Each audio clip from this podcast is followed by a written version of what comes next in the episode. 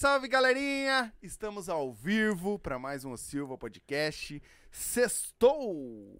E aí? Sextou hoje bonito, hein? Sextou bonito, né? Hoje tá bonito o troço. O que, que tu acha? É, Hoje é uma, uma live diferente. Diferente, né? Vai ser exatamente. Diferente. Pra nós vai ser uma live muito diferente. Vamos mesmo. aprender bastante hoje, pelo jeito. Vamos, vamos. Porque o homem. vamos, vamos, que eu- vamos puxar pelo rapaz. É, vamos ver. Vamos puxar pelo Eu rapaz. sei que deu um aí que deu 6 milhões. Será que ele vai bater?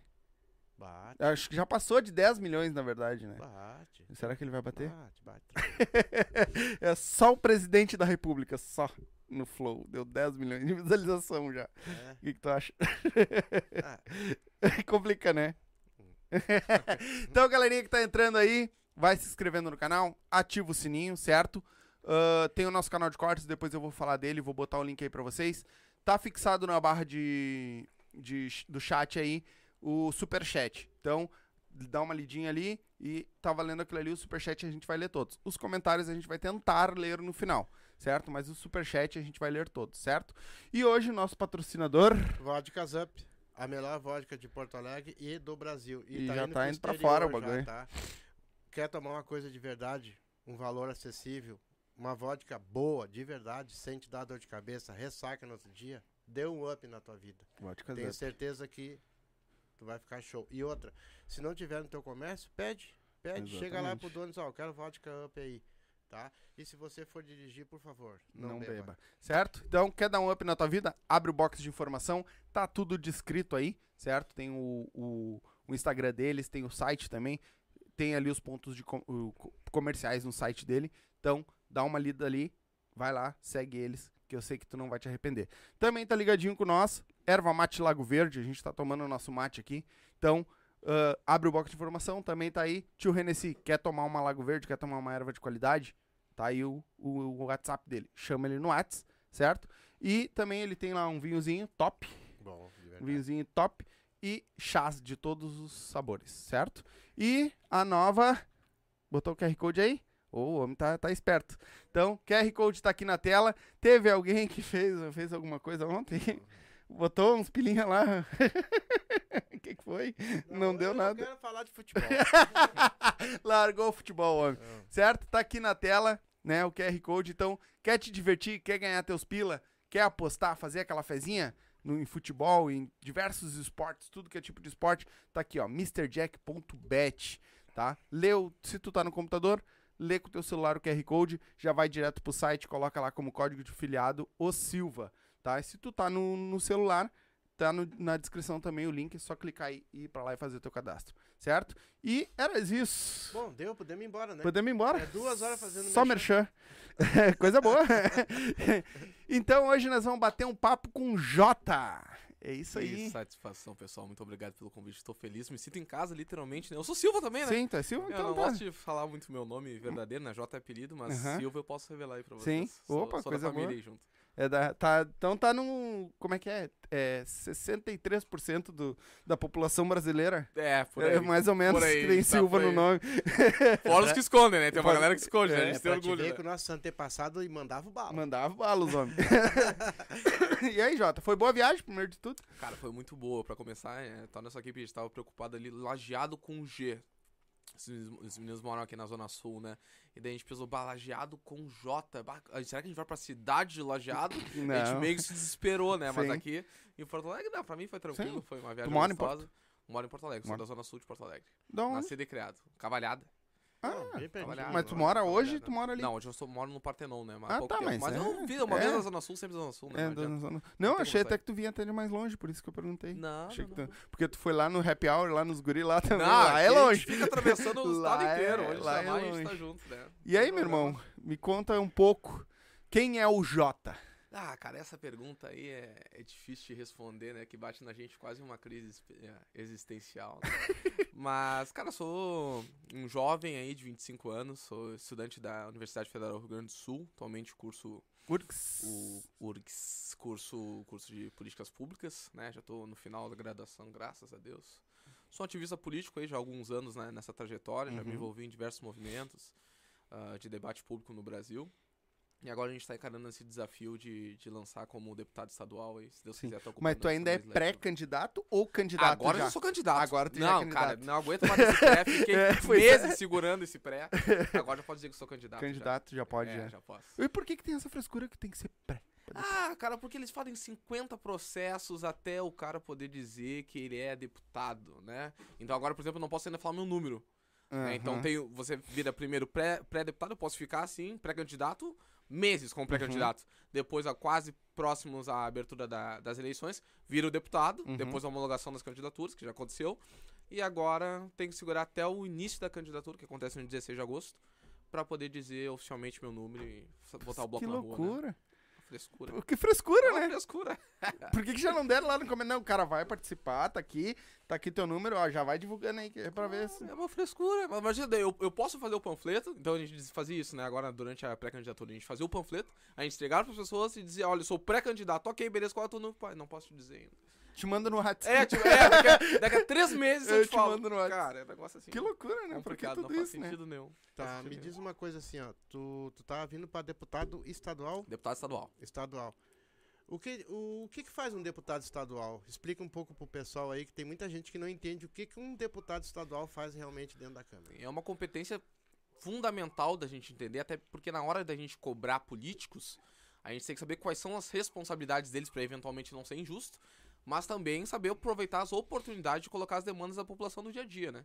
Então, o deputado estadual ele tem duas atribuições basicamente, que é legislar sobre as leis que competem ao estado e, em segundo momento, também fiscalizar as atitudes do governador, né? A nível federal, o deputado federal ele fiscaliza o presidente e propõe leis ligadas à federação e nós ficamos responsáveis de fiscalizar e propor leis para o nosso estado, né? Sim, ah, tu- no caso, tu que propõe ah, essas leis que eles estão aprovando hoje, as PEC, essas coisas assim? Na Assembleia Legislativa somos nós, né? Uhum. Que tem a legislação, tem a- as PECs ligadas ao Estado, à Constituição Uhum. Estadual, e tem aquelas ligadas ao governo federal, Uhum. né? Que daí são o pessoal lá do- dos deputados federais, né? Lá em Brasília, é, hein? exato, nós ficamos focados aqui no Estado. Sim. Pô, legal. E uma coisa assim, ó. A nossa política hoje, ela, ela, ela é uma política bagunçada, cara.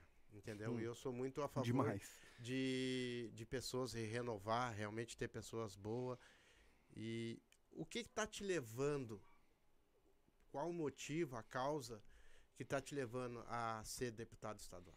A primeira coisa que eu acredito que, que faz com que a gente comece a participar da vida pública é aquele sentimento de ausência de representatividade. Uhum. né? A gente senta todos os dias, assiste o noticiário, vê privilégio atrás de privilégio sendo distribuído para político, ninguém combatendo isso.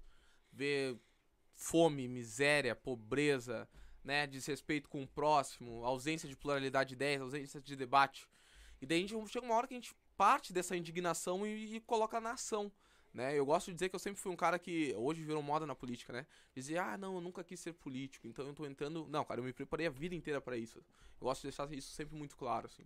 Ainda que política não seja uma profissão, a gente não pode se deixar levar esse discurso bonito dos outsiders, essa romantização de quem é de fora, sabe? Essa ideia de, ah, não, não tenho mais nada para fazer, vou entrar na política, agora ver o que acontece. Né? Não, acho que política a gente tem que cobrar que eles Ai, sejam tem muita gente que ah, tem isso. muita gente e virou moda agora, né? Então agora por isso que a gente tem que cobrar de pessoas que tenham se dedicado de forma acadêmica para isso. Não é à toa que eu comecei a cursar o curso de políticas públicas já com esse objetivo de um dia entrar para ser um representante, né? Tô tendo essa oportunidade de, de começar a nível estadual, Uhum. mas foi isso basicamente, né? Eu, eu, eu sempre tive essa indignação desde muito cedo. Eu, eu sempre brigo com meus amigos, né? Porque quando eles olham assim, um negrão, você sempre pensa, "Ah, o cara vai ser jogador de futebol ou vai ser sambista. É o Eu, cara, eu nunca soube tocar pandeiro e nunca soube chutar uma bola. Então, não, cara, vou me dedicar a outra coisa, vou me dedicar à política e assim eu sigo desde meus sete anos. Sim. A me abracei nessa Desde os sete Desde os sete anos, cara. Mas Desde o que os que sete te... anos. Cara, o que acontece? Eu, na ah, quando eu era jovem, eu fui Uhum. criado pela minha avó. E a minha- Jovem. Tu ainda é jovem, irmão. Ah, cara, Quando eu era obrigado, jovem. Cara, feliz. é que Porra, nem quando o cara 25 começa a anos, participar, cara. eu, que meu meio já é de galera já adulta, É. né, o cara mais, mais um pouquinho ele já tem a minha idade. É, cara, pra Só mim falta o tô- dobro e mais um pouquinho. já tô, já tô assim, né, velho? Mas eu fui criado pela minha avó e a minha mãe era super protetora comigo, assim, dizendo, Uhum. se alguma coisa acontecer com meu filho, eu te mato, assim. Uhum. E a minha avó, ela, o que ela fazia? Eu, eu tenho essa lembrança muito viva ainda na minha memória, né? ela, pra não deixar eu sair de casa, eventualmente quebrar uma perna, bater a cabeça, ela dizia assim, ó, fica aqui, senta aqui na frente dessa mesa, escolhe um, um candidato pra vovó, tá? E quando tu, tu escolheu o candidato pra vovó, tu pode ir brincar. Só que, não sei se você se lembra, né? Mas na- naquela época, né? Os horários políticos eram bem diferentes do que, eram, que são hoje, né? Uhum. Era um filme, Sim. Né? Então aquele negócio durava uma hora, uma hora e meia. E daí, quando acabava, todos meus amigos já tinham ido pra rua. Já, já tinham voltado pra suas casas. Dela, não, agora tu pode ser, só não tinha nenhum amigo meu. E daí acontecia que ela forçava eu ver esse horário político pra proibir que eu acabasse me divertindo com meus amigos, né? E Mas foi que aí que, que barbaridade, né? E eu fui acabando gostando de política assim, cara. Foi literalmente assim. Foi uma coisa que veio da minha casa, por isso que eu, até hoje eu trago essa. a importância da família, do meu ciclo familiar, não somente na, na, na minha criação, mas Aham. também na necessidade de formulação de políticas públicas, para que outros jovens também tenham essa, essa, essa influência da família pra Pra chegar a patamares profissionais, etc. Uhum, Assim como eu cheguei também, né? claro. Mas o, a poli... tu falou da... Antigamente tinha aquele... Uma hora. Mas era um baita programa de piada, né? Era, bah, cara, Baita programa humorístico. ainda é. época. né? Só que ainda agora é um curto, agora é um Reels. É mais rápido. né? Agora é mais rapidinho. Né, mas ainda continua sendo um desastre completo, Porque né? tu vê cada coisa lá, meu irmão. Já tá, já estão tendo uns candidatos assim, né? É. Agora, agora eh, com a homologação das candidaturas, ah, começam a divulgar, né? Daí sempre tem aqueles nomes bizarros. O Aham. fulano do pica-pau, Aham. o palha... Bah, cara, assim, é- é bem complicado. Eu tô te dizer que no Rio Grande do Sul é mais tranquilo do que em outros estados, assim. Nessas bizarrices, Sim. assim. Porque tu pega São Paulo, Rio de Janeiro, Curitiba, cara, Não, é, É um nomezinho, mas mais bonito que o outro. é assustador. É, eu fico vendo também assim, ó. ah, cara, é, é uma, uma coisa tão fechada.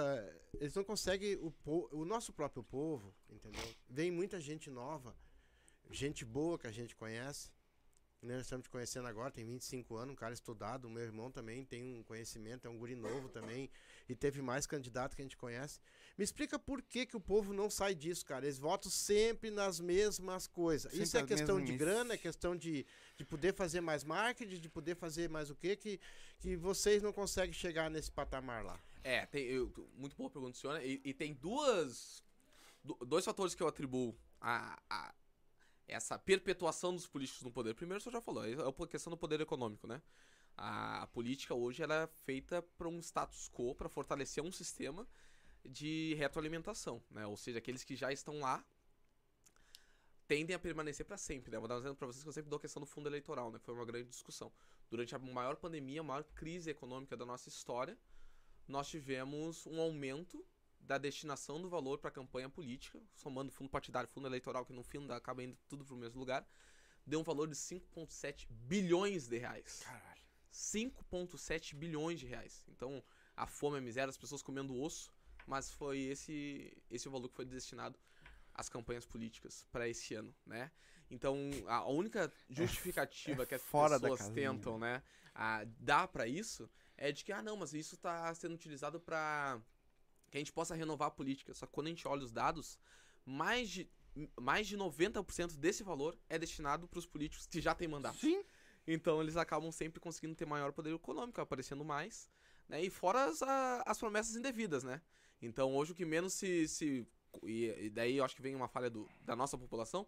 Então o menos que se conta na hora do voto são as propostas e o preparo daquele candidato, né? Acaba sendo, ah, quem é que consegue uma- um furo pra mim na, vila, na, na fila do hospital, Uhum. quem é que me dá uma cesta básica, quem é que consegue arrumar o meu dente, né? Então a gente sabe que essas propostas, quem é que asfalta a minha rua, Uhum. a gente sabe que essas propostas totalmente imorais ainda acabam ganhando o, o- a maior simpatia de grande parte da população e faz com que a gente acabe É, não mudando muito Tu quase veio nada, aqui, né? Tu, tu entrou ali, né? Aham. Essa rua é asfaltada.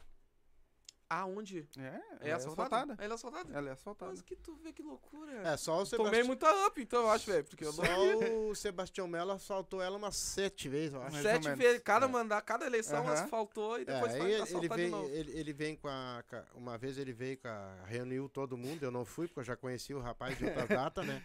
Depois ele reuniu de novo aí asfaltou de novo, depois veio com a mulher, asfaltou de novo. É, Aliás, esse ano eu não sei se ele não vai asfaltar de novo, porque ele asfalta Eu acho todo que ele vai ano. dar umas faltadinhas de novo. Entendeu? Então é, é nisso, cara, que assim, ó, eu sei que você, como deputado estadual, tu não vai conseguir chegar lá agora e, e, e vir asfaltar isso aqui. Eu sei, eu sou um cara que também, eu tenho 54 anos, não sou bobo. Entendeu? Então quando vem com esse tipo de proposta, só que o pessoal de lá não sabe disso, que tu vai ter que lutar, cara. Tu tá Uhum. lá. E, e outra, tu- se tu tiver, vou te fazer uma pergunta, se tu tiver no meio de 50 pessoas já ninchada, tu vai acabar te perdendo, Uhum. Claro. entendeu? Então, mas se tu tiver com 5, 6, 7 ou 8 pessoas novas que já vão estar no nicho Com um contigo, pensamento mais. aí tu vai começar a andar e, e começar a tirar essa podridão de volta, né? O que, que tu acha? Sim, claro. É, eu acho que na política a gente tem que fazer escolhas, né? Eu acho que. e uma crítica que eu faço, inclusive para os jovens, né? Uhum. Assim como eu, né? Ah, que às vezes se, entra na política com uma pureza e uma inocência, uma utopia, uma necessidade de mover morros e montanhas. Eu não tenho essa utopia. Eu sei que não, você não chega de uma hora para outra, você revoluciona um sistema que é muito mais. ah, os caras eles vivem para isso, né? Os caras eles vivem para isso. Então eles estão lá um 30, 40, 50 anos vivendo nessa lógica e é natural que quando eles veem alguém que vem de fora, fazem aquilo que o senhor falou, né? Ou eles captam para tentar silenciar, ou eles excluem. Então eu prefiro que ser um cara muito mais pragmático, com pautas claras e bem definidas e também contando com a população para isso, Uhum. né? É claro que se a gente é mais transparente com a população, se a gente é capaz de estabelecer uma comunicação com a co- comunidade e dizer, olha, isso é errado e está sendo feito isso, se a gente não pode jogar com eles que estão lá dentro, não pode contar com eles, pelo menos a população tá vendo Uhum. essa sacanagem, né? Tem diversos políticos da região metropolitana que adotaram esse tipo de estratégia e que, de certa forma, são boicotados dentro da, da, da- das suas áreas de atuação, seja da Uhum. Câmara ou da Assembleia, mas que acabam ganhando uma notoriedade pelo, ah, do povo Do povo. no sentido desse combate. É, eu tava dando uma, uma, uma lida assim. Eu não, cara, eu, sinceramente, eu não sou o cara da política. Bah, eu não consigo, meu. Mas vive ela, né? É, não. Constantemente. É, é, eu sei que é essencial. Isso eu não. Mas, cara, chega a me dar um nojo de ver é, os mesmos caras falando as mesmas bobagens, tá ligado? Sim. Que tu vê na TV, tu vê na. Aí foi o nosso excelentíssimo lá no Flow, né? Que eu, eu assisti todo, né? Às 5 horas. assisti todo. Às 5 horas e 20 minutos Assisti assistiu. todo. Porque eu gosto de assistir. eh, O Flow eu gosto bastante. Aham. E assisti todo. E... Mas alguma coisa eu tirei de bom. Até pra minha enten... mim... pra mim entender também. Uhum. Que, tipo, nem o próprio presidente da república tem autonomia pra fazer alguma coisa. Provavelmente é o que menos tem. Ele, a única é o coisa que ele pode fazer é dar o canetaço pra su- suspender. Só que se ele suspender e a galera quiser que ele. vai, ele vai, ou a galera vai passar por cima da. Sim. Então, tipo, É o que a gente acaba chamando de, de, ah, de coalizão, né? Ah, o sistema de coalizão, que Uhum. faz com que grande parte do poder esteja dissuadido dentro do Congresso, né? uhum, E a gente, às vezes, muitas vezes, acaba culpando mais o governador, o prefeito, o presidente, por coisas que não necessariamente são atribuições deles, ou muitas vezes eles não têm ingerência por aquele, por aquele determinado assunto, né? exatamente. Então, eu vejo que muitas críticas em todos os níveis acabam sendo indevidamente ah, colocadas para esse tipo de público, assim, Sim, né? sim. É, bem. E, Eu, eu assisti bastante ali. Então, e- e hoje, por exemplo, tu.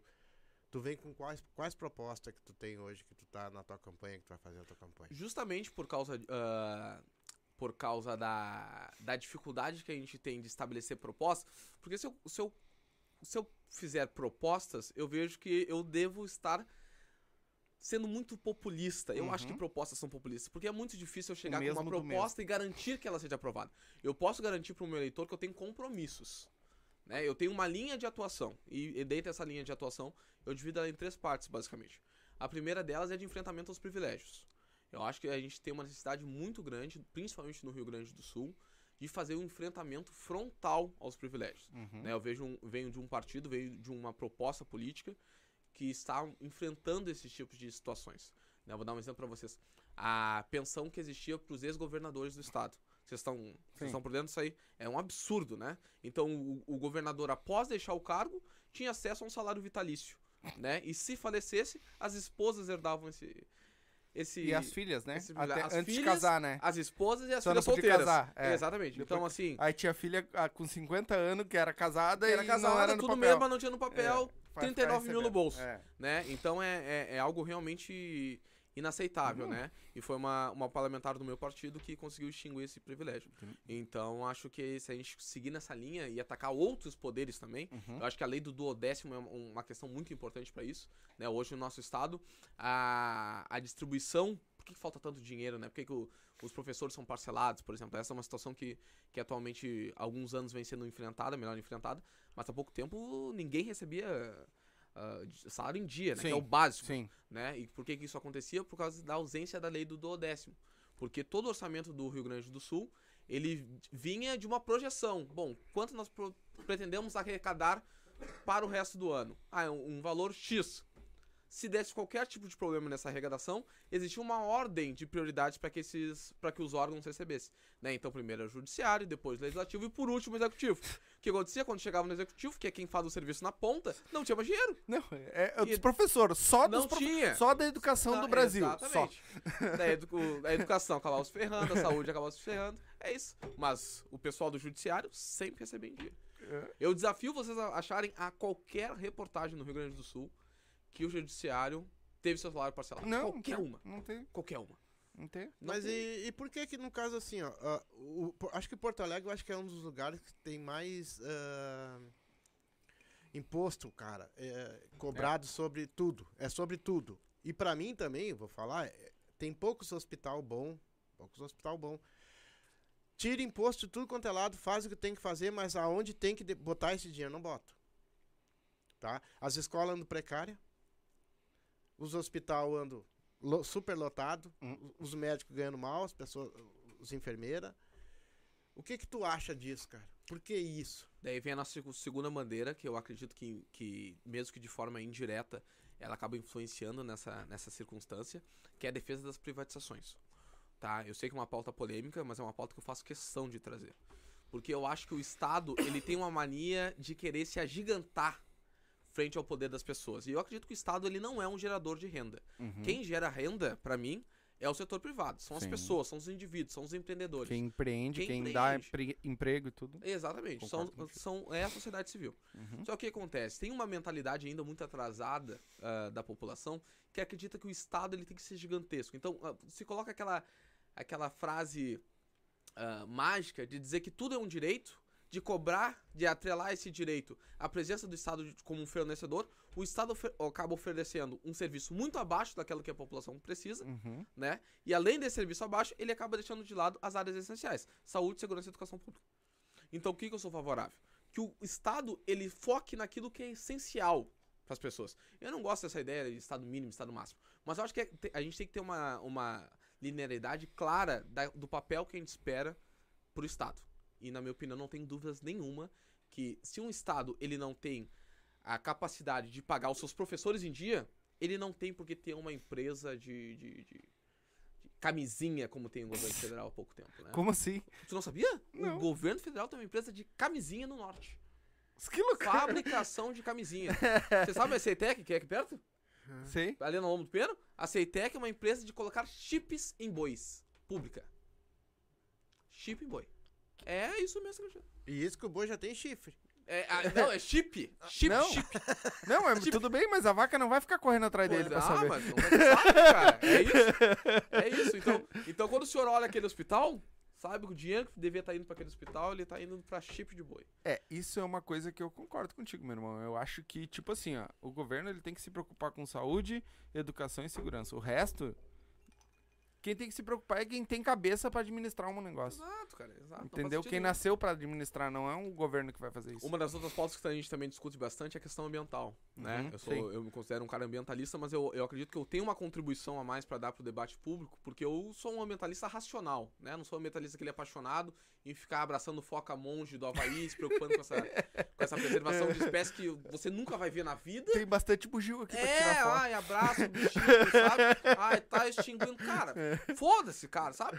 É por isso que eu acho que os ambientalistas, eles não crescem no, no- no Brasil como um todo, né? Isso é uma grande autocrítica que eu faço ao nosso movimento, né? Então a gente fica se preocupando com essa extinção de espécies totalmente aleatórias, enquanto o cara tá lá sem, sem saneamento básico na casa dele, no bairro dele. Isso engloba no, no metalismo. Engloba muito no ambientalismo, né? A gente dividiu a nossa atuação basicamente no combate ao aumento do, do, do, do preço dos alimentos, o combate ao aumento da conta de luz energética, eh, da energia elétrica, Uhum. e também a garantia de saneamento básico para todos os gaúchos e gaúchas, né? Pra vocês terem uma noção, 83% de pessoas no Rio Grande do Sul não têm acesso ao saneamento básico. Caraca. 83%.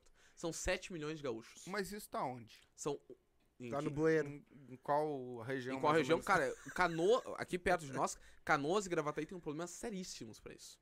E daí lá pro noroeste do estado é um terror. Que loucura, né? né? O sul do estado também tem uma parte muito. muito É, e quantos anos vem se arrastando isso É, aí? mas pelo amor de Deus. Só que daí o que, que acontece? A- a- alguns grupos políticos ficam se cercando dessa pauta de acreditar que não, a água é um direito e por isso a gente não pode delegar para iniciativa privada. Só que quando a gente fala um direito, a gente tá falando de direito de quem? Se são 7 milhões de pessoas, dentre elas as mais pobres, que não têm acesso ao, ao- ao saneamento básico. Mais de um milhão e meio de gaúchos Exatamente. sem acesso à água tratada. Um milhão e meio de pessoas, cara.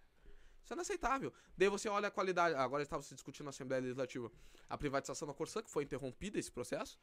Ah, e alguns grupos dizendo isso, não, mas a água é um direito, isso não pode acontecer.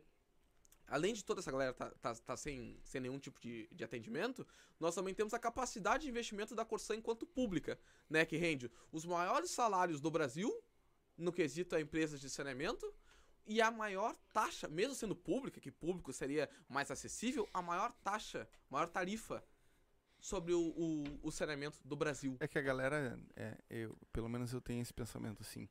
ah, a galera diz, ah, a água é pública, tu, é, né? é, tu tem que. to-" Cara, tu tá pagando.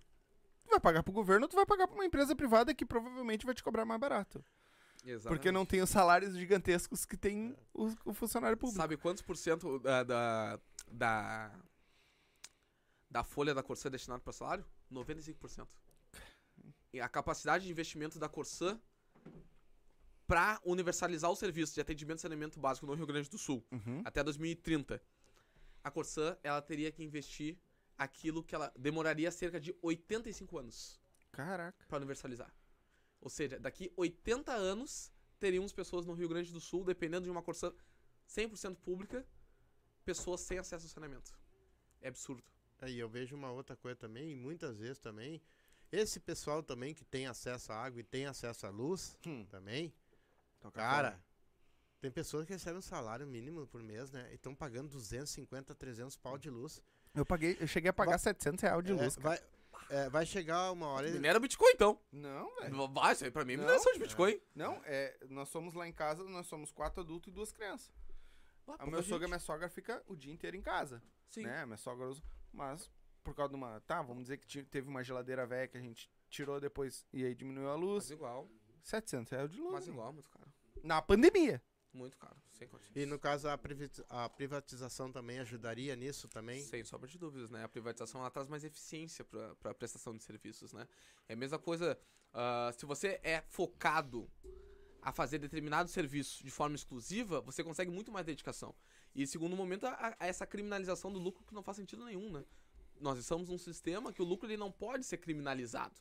Todos nós buscamos lucro na nossa área de atuação, né? O que, que eu acho, acredito que seria importante? Em primeiro lugar, garantir a concorrência para que essas empresas elas consigam disputar o mercado e a partir daí automaticamente os preços tendam a se reduzir. Se os preços não sejam não forem reduzidos, é claro que o Estado ele deve aportar naqueles que mais necessitam e mais pobres. Mas para isso você não precisa ser um prestador de serviço. Tem um exemplo na educação que está sendo discutido há algum tempo aqui no Rio Grande do Sul, mas eu não sei porque não anda, que é, são os vouchers na educação. Até que que seriam esses vouchers na educação? Em vez do governo se preocupar em fazer uma escola pública, construir estrutura, contratar professores, enfim, criar toda uma cadeia de complexidade para manter as escolas públicas, ele diz o seguinte, ó, o Joãozinho não tem condições de pagar uma escola privada, beleza, então o governo paga uma escola privada e bota esse, esse, esse Joãozinho para estudar numa escola privada. Eu tenho certeza que a grande maioria dos pais ia preferir isso a ver o seu filho estudando em um- uma escola sem qualquer tipo de, de estrutura. Porque é sem Pública. sombra de dúvidas, numa escola privada, o ensino é muito melhor, vamos dizer assim, do que numa escola pública. Exatamente. Eu não posso me queixar, porque, tipo assim, a minha- minha, esposa, ela é professora, Aham, né? De, da, de, da sexta a nono ano. aham. Hoje, né? Mas ela tem formação pra, pra superior e tudo mais. E, ah, tipo assim, a escola que ela, como ela me conta e tudo, a escola dela é muito boa, cara. Muito boa. O ensino ali, né? Porque é uma escola pequena, Uhum. né? Mas, tipo, as escolas que eu estudei, velho, Terra de ninguém. terra de ninguém. Terra de ninguém. Exatamente. Escola grande, né? Terra de ninguém. Eita! Vou deixar, deixar mais perto de ti, não tem problema. Deixa aí contigo. Deixa que eu cuido dela. Não, não te Pode deixar. O- então, a escola pública é. E aí, tipo, eu conheço ah, a eu tenho primas que têm aluno, ah, filho que tem escola particular. Cara, o ensi- tipo, o que a, o que a minha filha estaria, tá aprendendo hoje na primeira série, ele já sabe faz tempo. Sim. É que há um engessamento do ensino público também que é muito preocupante, né? Essa ideia de que ah, todo mundo tem que ensinar da mesma forma, aprender da mesma maneira, os mesmos conteúdos, né? E isso acaba prejudicando muito os alunos e dificultando uma pluralidade na educação que eu acredito ser importante, inclusive para avaliar os seus resultados, Sim. né? Porque como todo mundo aprende da mesma forma, com o mesmo método, as mesmas coisas, é, essa estagnação acaba sendo uma regra no Brasil, né? Enquanto a gente não, não começar a se preocupar em, em garantir para as escolas e para todos os centros educacionais uma certa autonomia de gestão e também de, de, de grade programática, a a gente vai ficar- permanecer, infelizmente, tendo os piores resultados em ciência, matemática, em ciência da natureza também. Sim. Sim, mas agora estão empurrando com a barriga, né? Ô, meu, Ah, pra- na minha opinião, Não. o ensino tá muito defasado, Não. Tá? Porque assim, ó, na época que eu estudei, né? Porque ah, era rígido. Tu lembra? Me lembro e me lembro muito bem.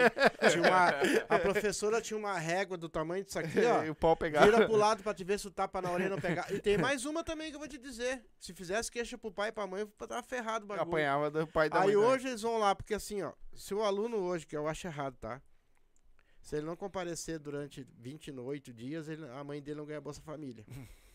Então ele tem que ir na marra pra lá. Então eles vão pra lá pra fazer o quê? Pra dar em professor, pra fazer muita merda. E não estudar, que é bom, não. Porque eu acho um erro isso também. Tu não tem que pegar e forçar uma criança ou alguém a ser estudioso ou estudar, entendeu? Por causa que tu tem que ganhar uma Bolsa Família. Sim. É, é, agora o senhor tocou num ponto que é muito bacana, muito bacana de ser conversado. Que é a. Nesses dias eu tava discutindo isso, inclusive em sala de aula, né? Uma das minhas últimas cadeiras. Como eu falei, já tô me. me- já tô concluindo minha graduação. Graças a Deus. É, graças a Deus, cara. a minha graças. esposa é formada em letras na URGS Cara, também. se tem uma coisa que eu torço é pra acabar essa graduação. Só café. Mas uma coisa pra mim que é muito. Foi muito discutido nas últimas aulas, é, na minha opinião, é essa perda de, de autoridade em sala de aula. E eu acho que isso prejudicou o ensino de uma Uhum. forma absurda e eu, e, e eu acho que isso é cultural. É cultural. Criou-se uma cultura de que. de criar mais subjetividade no aluno. De hipersensibilidade do aluno. Sabe? Então você. Ah, mas será que esse aluno não tá aprendendo porque ele é muito bagunceiro? E se ele é muito bagunceiro, será que ele não é. Isso não é um resultado daquilo que ele tem em casa? Então, coitadinho do aluno que bagunceiro, que tira nota ruim, que não estuda. Então, criou-se uma super proteção de em volta das crianças que acaba fazendo com que elas percam até aquilo que é o principal sentido da escola, né? Que é a capacidade também de aprender a viver em sociedade. Então, se criou-se um medo, uma superproteção e uma incapacidade de que essas crianças amadureçam. E quando o senhor fala a questão da régua do professor, hoje você vê prof- professores indo pra sala com medo dos alunos. Medo do aluno. O Com medo do aluno. Será que não vai falar pra ninguém? Será que eu tô sendo Sim. errado? Né? Esses dias eu tava em- em- na universidade e o professor, ele usou uh, uma coisa que eu nunca tinha visto, tá? Três tipos de pronome neutro. Cara, eu nunca tinha visto isso. Não, porque o coisa que- casamento, o caso, por exemplo, se você está lá com o seu namorado, ou com a sua namorada, ou com alguém que não seja binário, então eles viraram reféns de um politicamente correto, de algo assim que não, Sim. sabe? Algo que é cultural e, e- e tornou os professores reféns disso. E, e, e- essa passividade que eles estão aceitando é muito perigoso a longo prazo. Ah, eu- é que nem eu, eu vi um, um, um negócio que o cara falou que daqui a uns anos, é o meu, meu ponto de vista, né? É, daqui a uns anos a gente vai olhar pra trás e vai dizer, porra, que coisa chata que a gente viveu, né? Mas já, não precisa nem ser uns anos, cara. Não, mas é, Já tá um pra- purgante, Hoje né? tá chato, mas provavelmente vai, vai chegar num vai esticar tanto essa corda que vai chegar numa hora ela não vai aguentar. Ou tu volta, ou ela vai Ou arrebentar. E, arrebe- e arrebentar é perigoso. É, Arrebentar é perigoso. É entendeu? porque assim, ó, na, a- antigamente até pra te namorar era uma coisa que tinha na casa do- da, da, da guria e tal, pra te beijar a namorada em público já era uma loucura. Hoje não, né, cara? Não, mas isso E eu não vou outra- reclamar. e- Isso aí tu não conta Não, com informação. e Essa eu outra- gostei. Eu, Tu não eu- pode eu nem... também prefiro. Não, mas, também prefiro. não, mas existe Tá ainda- muito mais fácil. existe locais pra tudo, meu compadre. Entendeu? Existe locais Sim, pra tudo. sim, Hoje sim, tá virado uma sim. sacanagem. Ai que tu fale alguma coisa que daí. Ah, não, na rua sim, lado, na rua sim. Não, é- sim. Entendeu? É, É, tão faltando falta com respeito com Deus e todo mundo, entendeu? Mas ah, sabe que uma coisa que nós estávamos comentando agora e que eu achei uma boa boa ideia do governo, que ele dá. um- ele- agora eles estão dando um curso pros professores, né? Português e matemática. Então é uma especialização a mais e ela, e eles pagam um, um- de trimestre em trimestre, se eu não me engano, faz o cursinho ali, e ela dá um valor pro professor que fez, né? Isso eu achei muito bacana. Porque estão incentivando os professores. Porque tem professor antigo estagnado, velho. E além de estar estagnado, eu vejo que um dos principais problemas da educação é que a docência ela virou um karma praticamente. né? É difícil você dizer, você ver hoje alguém, seja na universidade, seja no colégio, etc, que quer ser professor. Uhum, Ou um professor que, eu acho que isso é- também é muito fruto da baixa autoestima dos professores, né? uhum. Porque é, é difícil você ver, se você entra todo dia numa sala de aula e vê aquele professor triste, cansado, exausto, infeliz com a profissão, quem é que vai dizer, ah, eu quero ser esse cara aí? Uhum.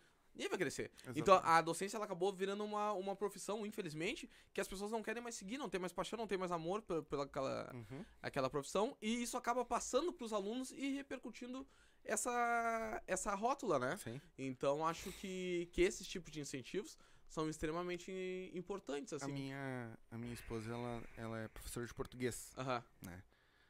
E O que ela acha de pronome neutro? O que, que tu acha que ela acha de pronome não, neutro? saber. a mesma coisa. Gostei, gostei. É, ela falou, tô, tô re- regredindo no português. Mas tudo bem. Ah, e aí nós, nós conversando, eu conversando com ela, que, eu- que ela sempre conta como é que foi a aula e tudo mais. E, cara, eu achei uma sacada, porque assim, ó, ah, a própria diretora da escola dela disse pra ela, cara, ah, tu tem uma coisa que não é difícil tu achar. Um exemplo, ela tá estudando, tá com os alunos, né? Eu que sei, porque eu tenho que comprar folha de ofício pra ela, impressora. Ah, e sabe o que, que ela fez? Hum. Ela tá usando o livro do Harry Potter pra ensinar as crianças. Acho isso muito massa. Ela prende os alunos. Acho Sabe? A, a diretora diz que passa. Pode entrar qualquer outro professor, velho. É uma bagunceira com, a- com ela. Além dela ter ser mais, né? Eles fazem tudo. Capacidade de compreender aquilo que o aluno quer, os tempos do, amigo, do aluno, como o senhor entendeu, e Exatamente. transformar isso em conteúdo. Exatamente. E Ela, Com o livro do Harry, cada vez ela leva um, um pedaço do livro, então eu tenho que imprimir o livro do Harry Potter muitas e muitas e muitas e muitas. Não aguento e mais muitas olhar e a cara da muitas Hermione. vezes. Não, pra ela fazer, e aí ela vai ali, pronomes, essas coisas tudo, ela vai estudando em cima da leitura do livro. Espetáculo. Espetáculo. E, e hoje, como é que tu tá vendo a política hoje? Tanto em Porto Alegre como, como no Brasil. Ah, eu acho que a gente vive um momento muito difícil. Porque eu acho que a política ela tá movida a paixões. E eu acho isso muito perigoso. Mas muito perigoso. Eu acho que ah, se a política ela vira futebol, isso foi um erro que eu cometi. Por muito tempo eu disse, porra, por que, que a gente não trata política como a gente trata futebol? Sabe? A gente discute com alguém em mesa de bar, entre amigos, em janta. E isso foi um erro que eu cometi. Porque virou uma coisa muito mais subjetiva, muito mais de amor, muito mais clubista né? Então, se você torce pro time A e o time B, então vocês não podem se conversar. Então, se eu gosto do time A, eu não posso reconhecer que o time, coisas que o time B fez positivo, né? Eu sou colorado, doente, Uhum. tá? Tô triste, tô magoado ainda. Então, eu, tu nunca vai me ver Eu reconhecendo uma coisa... É, tá feliz, né? Eu Só o teu sorriso eu tô vendo. Mas eu acho que tu nunca... É difícil reconhecer uma coisa positiva, eu como colorado no Grêmio, e não faço questão. Mas na política, eu faço questão de saber dialogar com aquela pessoa que eu discordo. E eu acho que esse é um dos principais problemas da política que a gente encara hoje. A política virou hoje sentido de clubismo, virou grenalização para nós que somos do Rio Grande do Sul, Uhum. e muito mais movida a paixões e pouca racionalidade, tá? Eu acho que, e vejo isso no atual governo, vou falar do atual governo, Uhum. porque eu, é quem está na cadeira, né? tá. Se fosse alguém que tivesse outra cadeira. Tem coisas negativas e tem coisas positivas. Sim. Só que acontece que um grupo se cega dizendo que o governo foi perfeito, e não foi, teve muitos erros. Mas outro grupo demoniza e, e- É. e- e utiliza de, de, de palavras totalmente, como é que eu posso dizer? Ingênuas, bobas, sabe? Que, que, que, de certa forma, desrespeitam não somente a figura do presidente da república, e eu acho que, que a gente cabe aqui ressaltar sempre um patriotismo e um sentimento democrático. O que, que eu vejo? Tá? Tem um grupo na política hoje que, que diz muito sobre a democracia. Aí nós queremos democracia, a democracia está, está ameaçada. Se você não respeita um presidente que foi democraticamente eleito com 58 milhões de votos, É. você não respeita a democracia. É o que eu acho, independente de opinião política. Hum. Se você não respeita 58 milhões de votos, você não respeita a política, Uhum. não respeita a democracia. Uhum. Então, é, é- essa é a minha visão. E eu acho que, que eu vou estar nas ruas daqui a alguns dias, né? Porque as eleições, as eleições começam na terça-feira, né? Terça-feira começam as eleições. Então, e ver e pegar um povo que tá desacreditado, que tá dividido e que tá ah, indisposto pra enfrentar os reais problemas do seu cotidiano, cara, isso me assusta muito. É, e pra mim o Demais. Povo, e para mim o povo não precisava estar dividido. Não precisa. Não precisa, porque assim, ó. Eu, eu, já, tô, eu já tô achando que esses que vêm pra presidente agora já estão saturados, tá ligado? São pessoas que vêm recorrente de uma maneira. Me diz uma coisa assim, cara. Eu acho que tinha que botar uma pessoa diferente. O, o que que acontece assim, ó? Um deputado, vamos botar, um deputado, tu que é deputado estadual. O cara vai lá, é fichado, fez isso, fez aquilo, fez aquele outro. E ele se candidata de novo.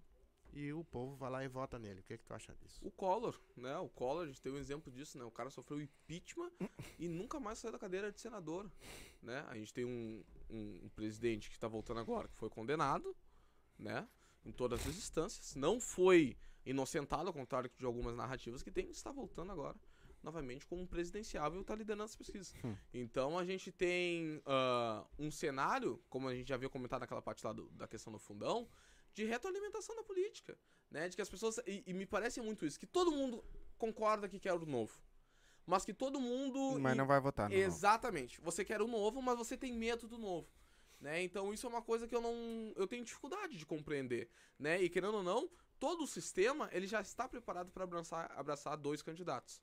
Né? Então você vai hoje no, no centro, lá você vê toalha de um, toalha de Uhum, outro. Um do lado né? da outra. Você liga a televisão, você vê o um, você o outro Uhum. né? Ah, você vê as entrevistas, você um, você vê um, você vê o outro. Então, o próprio sistema social, midiático, etc., já aceitou que, já, já incumbiu a população, olha, você só tem essas duas opções. Né? E quando eu falo essas opções, quando me perguntam assim, ah, tu é Lula ou Bolsonaro? Eu digo, cara, eu tenho compromisso e tenho propostas, tá? E dependendo da pessoa que me escuta, diz, esse cara é bolsonarista. Dependendo da outra pessoa, ah, esse cara é socialista Sim. sabe?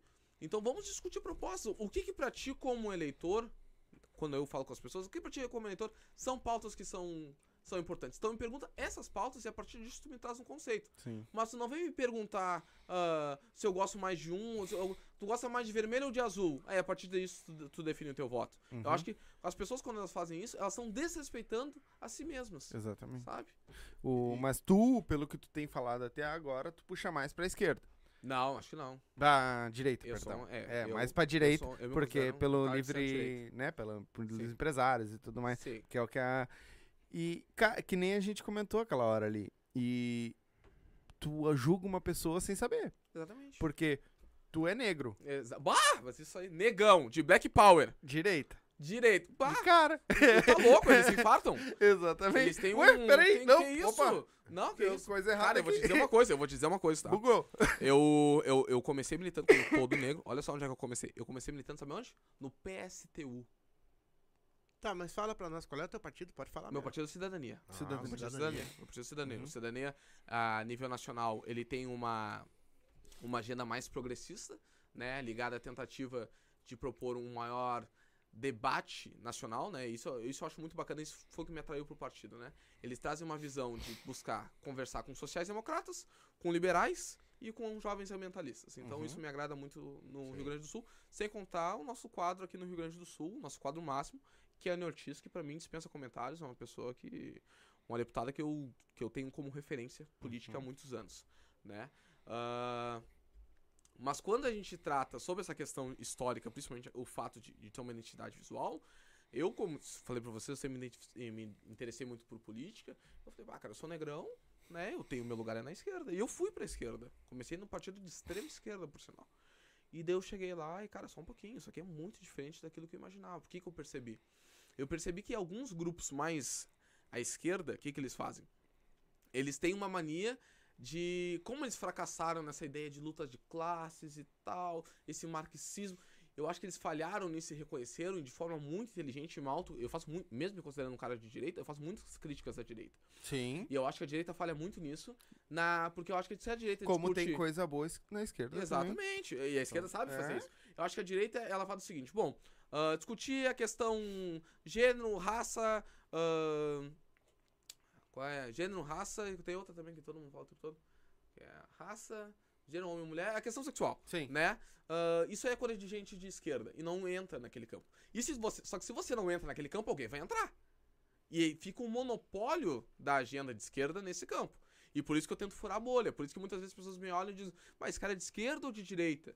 Né? Porque eu sou um cara de direita, só que eu gosto de discutir esses temas para que essas pessoas que são vindas de grupos minoritários, né, que elas não fiquem refém de uma agenda totalmente populista que na verdade não está preocupada com o bem-estar delas, né? O que eu percebo muito na esquerda, que se tem uma, uma ideia muito mais uh, focalizada em dizer que só nós defendemos as mulheres, só nós defendemos os negros, só nós defendemos o, os LGBTs, e é por isso todos esses grupos sociais têm a obrigação de nos seguir. Só que quando você vai olhar para esses grupos sociais, tá bom, qual é a agenda que vocês querem seguir? Na verdade, esse, existe um pensamento econômico todo por trás disso, que se você não compra todo esse pacote, acabou. Você, uhum. você acaba sendo negociado por esse, por, esse, por esse grupo. Quando eu entrei nisso, eu comecei a fazer perguntas. E, cara, a pior coisa que você pode fazer para um esquerdista, para um comunista, que seja, são perguntas.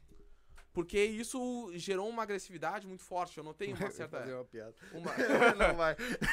uma certa resistência. Deixa eu tá, mas por que isso? Vou te dar um exemplo, tá? Por que, que o Estado. Por que, que vocês se preocupam tanto com o funcionalismo público? Se, por parte do funcionalismo público, que tem altos salários, que tem altos privilégios, né, que tem férias de 60 dias, que tem uh, salários acima, muito acima, inclusive, do próprio teto constitucional. Mas vocês não dão bola para aquele cara que quer ser empreendedor, aquele cara que quer ser barbeiro, aquele cara que tá lá na ponta. Aquele cara que tem um mercadinho de esquina. Aquele, aquele cara que paga o imposto Aque, pra ti. Por que você não. Vocês já viram alguém da esquerda batendo na redução de impostos? Por exemplo? Eu, não, eu sinceramente, nunca vi. Se você disser, não, Jota, tem tal pessoa que. Eu nunca vi. Batendo numa questão. Que, que beneficia as pessoas mais pobres, né? Então eu, eu tinha essas perguntas. Vocês defendem os mais pobres? Por que vocês não batem nesses tipos de assuntos? E a partir daí eu virei um neoliberal, negro, fascista, nazista, etc, etc. Nossa, mas tu tá achando de tudo isso? Exatamente. Ah, isso e mais coisa. Exatamente. Tá e muitos deles que falaram Mas- isso não sabem nem o que significa a palavra. Não, mas é que fala, vai falando. Vai falando, vai É, mas falando. tu tava falando uma coisa totalmente certa, correta, aberta, entendeu? Não, mas não. Eu acho que todo mundo tem direito a falar, sem ser também desse jeito aí, é, bra... é dose, né? Vou te dizer uma coisa, certamente você deve ter- já deve ter ouvido o termo lugar de fala. Você já ouviu esse Uhum, termo? Lugar de uhum. fala. Né, Então, se você tá entrando numa discussão, digamos, sei lá, ligada à raça, então se determinando que tu vai dar uma opinião, eu vou te dizer. Não, você não pode dar essa, essa opinião porque você é branco. Uhum, É, só que o que acontece? Eu muitas vezes sou.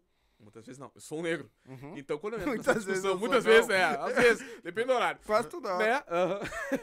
Quando eu entro nessas discussões e eu tenho uma opinião que pra eles não é considerada uma opinião corretamente de uma pessoa negra, pra eles não, não, então você me veta. Daí o que você faz? Você acaba dando a palavra pra aquele entre aspas, branco progressista, que fala coisa que de certa forma é coerente com aquilo que um negro marxista quer ouvir, Uhum. né? Eu, É eu- outra pessoa tomando as dores por ti. Exatamente. Eu tava discutindo esse tema com a minha equipe. Essa semana a gente vai lançar um vídeo sobre a síndrome da senhorita Morello. Não sei se você já viu Todo Mundo Deu Cris. Uhum, Né? Mas a gente fala também que é a síndrome do branco culpado. uhum. Que é essa nova agenda que se criou, essa nova forma de, de, de pessoa que se criou, que é aquela pessoa que você vai discutir com ela e ela ressalta lugar de fala.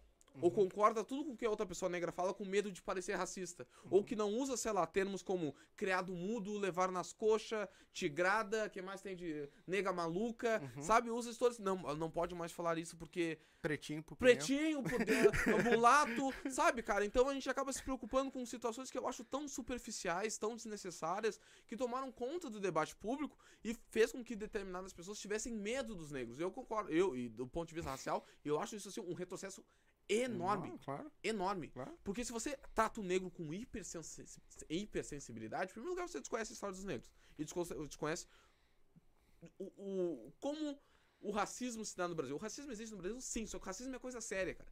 E se Uhum. você diz que alguém que chama um bolo de chocolate de nega maluca é uma pessoa racista, a partir de lá ninguém mais é racista. Uhum. Não sei se vocês viram, né? Eu fui vítima de, uma- de um Sim, ataque de uma pessoa, sim. de, uma- de um racista de verdade, sobre isso. né? Eu fui... Uhum. Quer perguntar agora? Não, pode é? continuar. Eu fui vítima de um racismo de verdade. Por quê? Eu peguei texto nas internet de um cara que era, tinha uma familiaridade neonazista, em blogs neonazistas, Uhum. de um cara que claramente falou contra, não somente a mim, mas contra toda a coletividade negra, ao falar sobre uma carga genética, Uhum. sobre substâncias, sobre fluidos corporais. Então ele era um cara racista. Esse cara, em breve, vai estar na cadeia, Uhum. né? Esse é o cara que era E racista. pelo que tu viu também, era meio, que- meio metido no nazismo também, não é? Era nazista. Ele, Isso. ele era metido com Isso. questões nazistas, sem sombra de dúvidas. Ele, via exclu- eh, ah, ele defendia a, A separação, no caso, ele, o ataque que ele fez, quem não conhece, o, isso foi um caso que repercutiu Isso. nacionalmente.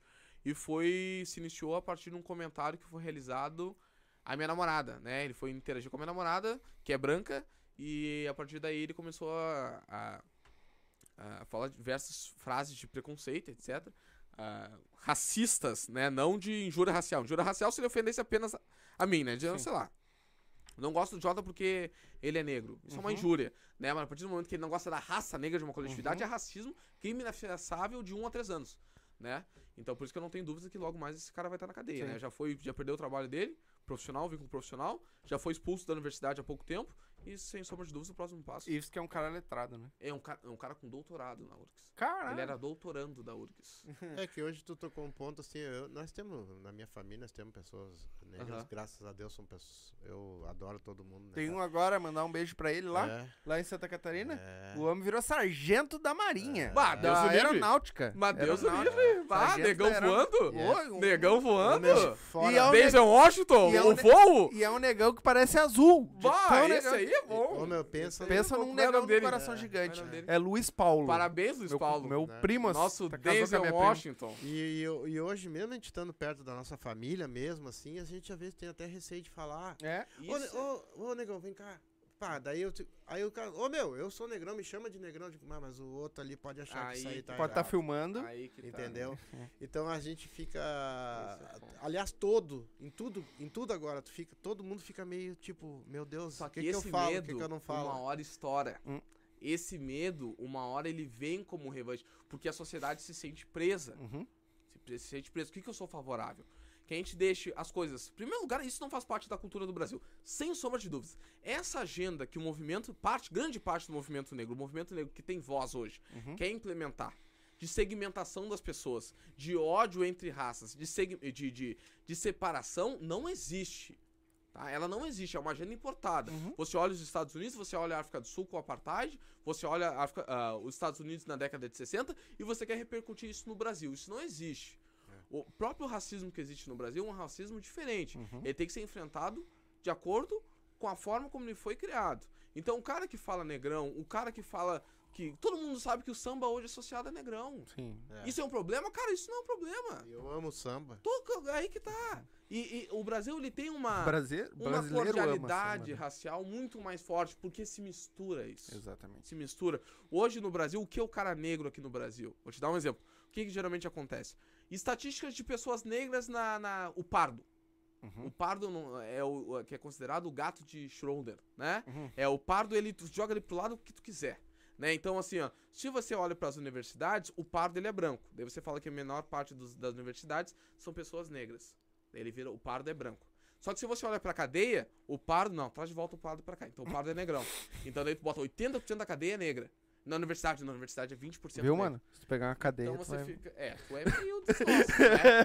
Tu é dos é. nossos. Né? Tu tá ali nas seis e meia, É. sete horas, sem horário de Queimadinho, verão. queimadinho. Né? Por aí, né?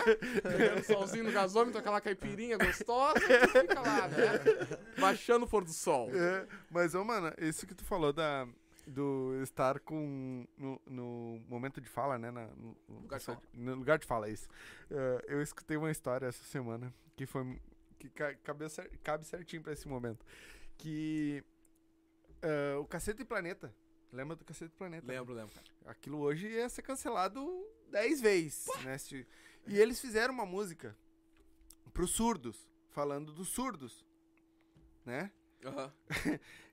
E aí tinha gente na internet brigando com eles por causa da música dos surdos. Ressuscitando. É, pega, isso, pegando da- lá e, e brigando com eles por causa Sim. das músicas de surdo, Sim. né? E aí os caras pegaram e perguntaram pra ele, tá, meu, mas por que, que tu tá brigando se o surdo não tá se incomodando com isso? Nem escutou. Não escutaram, tá ligado? Como é que eles vão brigar? Só faço as piadas comigo que eu gosto das piadas. Vai- mas tu entendeu? Eles não escutaram, eles não tem como brigar, eles não estão no lugar de fala. Quem tá, quem tá brigando é um cara que escuta. O outro. Mas é pior que é assim. Cara, eu gosto das piadas, eu começo as piadas comigo. Ah, não, mas Eu gosto- eu tem- gosto das piadas Eu tenho nível, bastante, assim. mas não É. dá pra ficar contando. Aqui nós estamos ao vivo, não dá. Mas é real, é o lugar de fala. Aí as pessoas querem tomar a dor por uma coisa que, tipo, ali não tem. Digamos assim, cara, tu tivesse pós-doutorado em questões étnicas raciais, tu sendo branco, Uhum. e um cara que só é negrão e que, cara, o cara tá. Desculpa a expressão. Cagando, Cagando. pra esse tipo de assunto. Cagando. Não, mas vamos legitimar porque ele sente na pele. Cara, isso, isso é extremamente perigoso, superficial, sabe? E, e leva a sociedade a, a desvalorizar o conhecimento científico. Cara, isso é um desastre. É um desastre esse conceito de excluir a opinião do outro. Até mesmo porque é, é muito engraçado isso, né? Você exclui o branco do debate racial. Mas daí algumas pessoas dizem, ah não, o, o branco é o racista, mas você não, diz, não deixa o branco discutir o racismo. Então, cara, é uma coisa absurda. Porque você cria um nicho. E outra coisa que é muito perigoso, que eu critico bastante, aí, Ruth, é pra ti. Uma coisa que eu critico bastante é a questão de que o negro só pode falar sobre negro. Isso é um limitante. Então, quando eu chego em alguns lugares, que eu falei pra vocês, minhas pautas, combate aos privilégios, privatizações e meio ambiente, né? Tá, mas e a questão racial? Cara, eu não quero, eu não estudei sobre isso, eu não quero falar sobre isso, eu só sou negro e eu quero falar... O negrão lá que é engenheiro da aeronáutica, daqui a pouquinho vão estar dizendo que tem que dando, dando palestra sobre como é que ele se sente na Uhum. questão racial. Uhum. Então isso é de um absurdo, porque você limita o espaço de pessoas negras para que elas fiquem a vida inteira delas Uhum. falando sobre assuntos e questões raciais. Então você não vai ver um negro num jornal, você não vai ver um negro ah, empresário, que é uma coisa que eu adoraria ver um negro empresário, você não vai ver um negro na tecnologia, você não vai ver um negro ah, na engenharia, você vai ver só um negro falando sobre questões raciais. É perigosíssimo. É isso. que na engenharia é meio ruim. Oi? A engenharia é meio ruim. É Porque meio depois ruim, vira Uber, né? né? Ah, é foda. Não, tem essa, né? Tem essa também, né? Não, Se mas for me gerir, a- eu- eu acho que tem agora sim, tem, tem, tem bastante, tem Já, bastante, cara. sim, eu acredito que sim. tem muito nego Em crânio, altos, né, crânio, dizer assim. inteligente Não. pra caramba e estão arrumando seus espaços pela sua inteligência, por, ac- por os seus merecimentos. E Eu mais concordo com o doído senhor, ainda. Mas E você concorda que ainda. a primeira oportunidade que eles tiverem, eles vão tentar resumir a a- o sucesso desse negro à questão racial? Vou te dar um exemplo. Mas a daí é Maju, os outros, a né? Claro, a Maju Coutinho. Maju Coutinho, uma puta jornalista.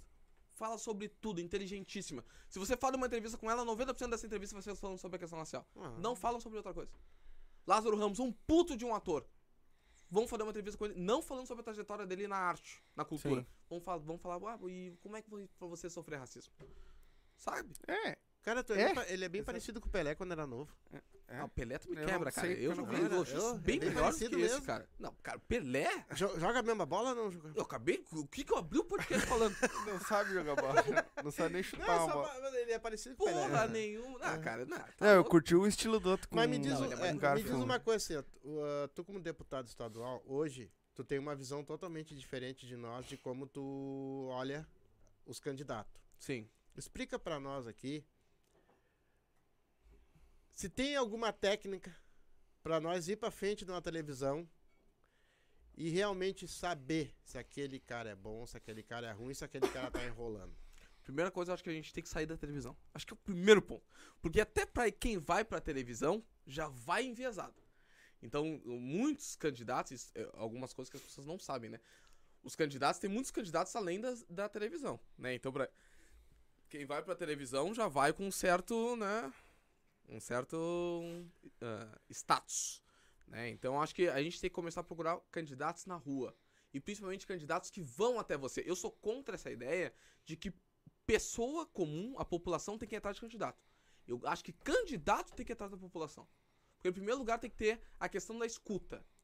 Se você não escuta as pessoas, você não está preparado para representar elas. Pra mim é muito fácil eu gravar um TikTok, eu gravar um videozinho aqui dançando, fazer estourar de visualização e ser eleito. Mas eu ir para as comunidades, escutar as pessoas, ver as demandas, quais são os problemas na ponta, são outras questões. Mas isso não é um problema, cara. Porque Qual? isso de ir nas comunidades e fazer. ah, porque assim, ó, a galera já tá acostumada que vai vir. Começou a política, vai vir gente aqui falar. Uhum. Entendeu? Vai vir gente aqui prometer, né?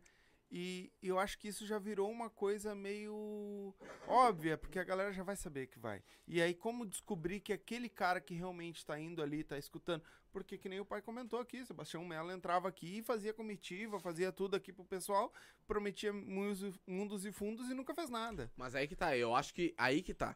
Porque o candidato que ele vai até a, não basta ir até a comunidade, Uhum. ele tem que ir e escutar. Uhum, Porque se tu chega com uma agenda pronta pra essa comunidade, você não tá indo. Você não tá escutando. uhum. Então, uma coisa é eu chegar aqui, ó, vi que a rua tá asfaltada, chegar pra vocês, oi, gente, tudo bom? Então tá, essa rua tá- não tá asfaltada, né? Então tá, uma promessa minha é asfaltar essa rua aqui. Uhum. Vi que tu não tem um dente aqui, então minha promessa é botar um dente. Mas tu repara que eu tô só falando, eu não Uhum. tô te escutando? Eu não sei se a tua demanda realmente é mudar o teu dente. Ele tem um sorriso lindo, tá, gente? Eu tô falando só por Hum. exemplo, tá?